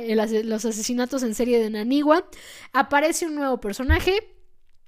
Aparece un nuevo personaje recurrente en Osaka. Y eh, después tenemos 121 y 122, el asesinato en el cuarto de baño, que también es un, un, caso bastante, bastante interesante. Después de eso tendremos varios, varios rellenos. Y nos vamos a 128, que eh, pues eh, si se dan cuenta me, fui tan lejos porque 128 es un capítulo muy importante porque es un capítulo que tuvieron que rehacer TMS porque la cagaron en el 13 ¿y por qué la cagaron en el 13? porque el 129 aparece un personaje que es vital que pase lo que pasa en el 128 y que debió de haber pasado en el capítulo 13 es vital de importancia. Y digo, no solo por este personaje, sino por las motivaciones de más personajes que vamos a conocer más adelante en la historia. Pero este personaje es el principal, del que necesitamos ver el 128 y necesitamos ver lo que pasa en el 128 para que el personaje del 129 haga sentido. Pero el 128 en realidad debió de haber ocurrido por ahí del capítulo 13, porque el 13 es el original del 128, solo que el anime se inventó un final feliz cuando ese final no debía haber sido feliz. TMS, qué pedo. Pero bueno, ya llegaremos al 129 en algunas, algunas semanas. Mientras tanto, pues eh, justamente nos iremos al 98 y 99, el caso del ceramista famoso, un Classic Conan que eh, lo que sí tiene es que de pronto en unos capítulos más adelante recuerdan a este ceramista. Pero pues, mientras tanto, ya saben que a mí lo que me interesa es... Eh, pero pues, eh, mientras tanto, pero pues tenemos una serie de capitulazos, o sea, pero de verdad una serie de capitulazos que les digo, para mí el 129 da inicio a la época de todo me gusta de Conan. Todos los capítulos me gustan y aquí ya empezó mi adicción seria. Entonces, estoy muy emocionada por llegar al 129 para, para fangirlear lo más posible. Pero pues nos vemos la próxima semana en el 98 y 99, el caso del ceramista famoso, ya con nuevo opening, un Meino Roulette Mawashite. Y pues eh, también, ya saben que pueden escribirme todos sus comentarios, todas sus opiniones, todo, todo, todo en el, eh, la caja de comentarios del video de YouTube o en mi Twitter arroba Repson con doble S. Y nos vemos la próxima semana aquí en Pista a Pista, el podcast donde cada semana yo, Rebeca Wilson, comentaré con ustedes Detective Conan caso a caso, capítulo a capítulo, escena por escena, pista a pista. Una vez más, muchas, muchas gracias por escuchar este podcast. Hasta la próxima, detective this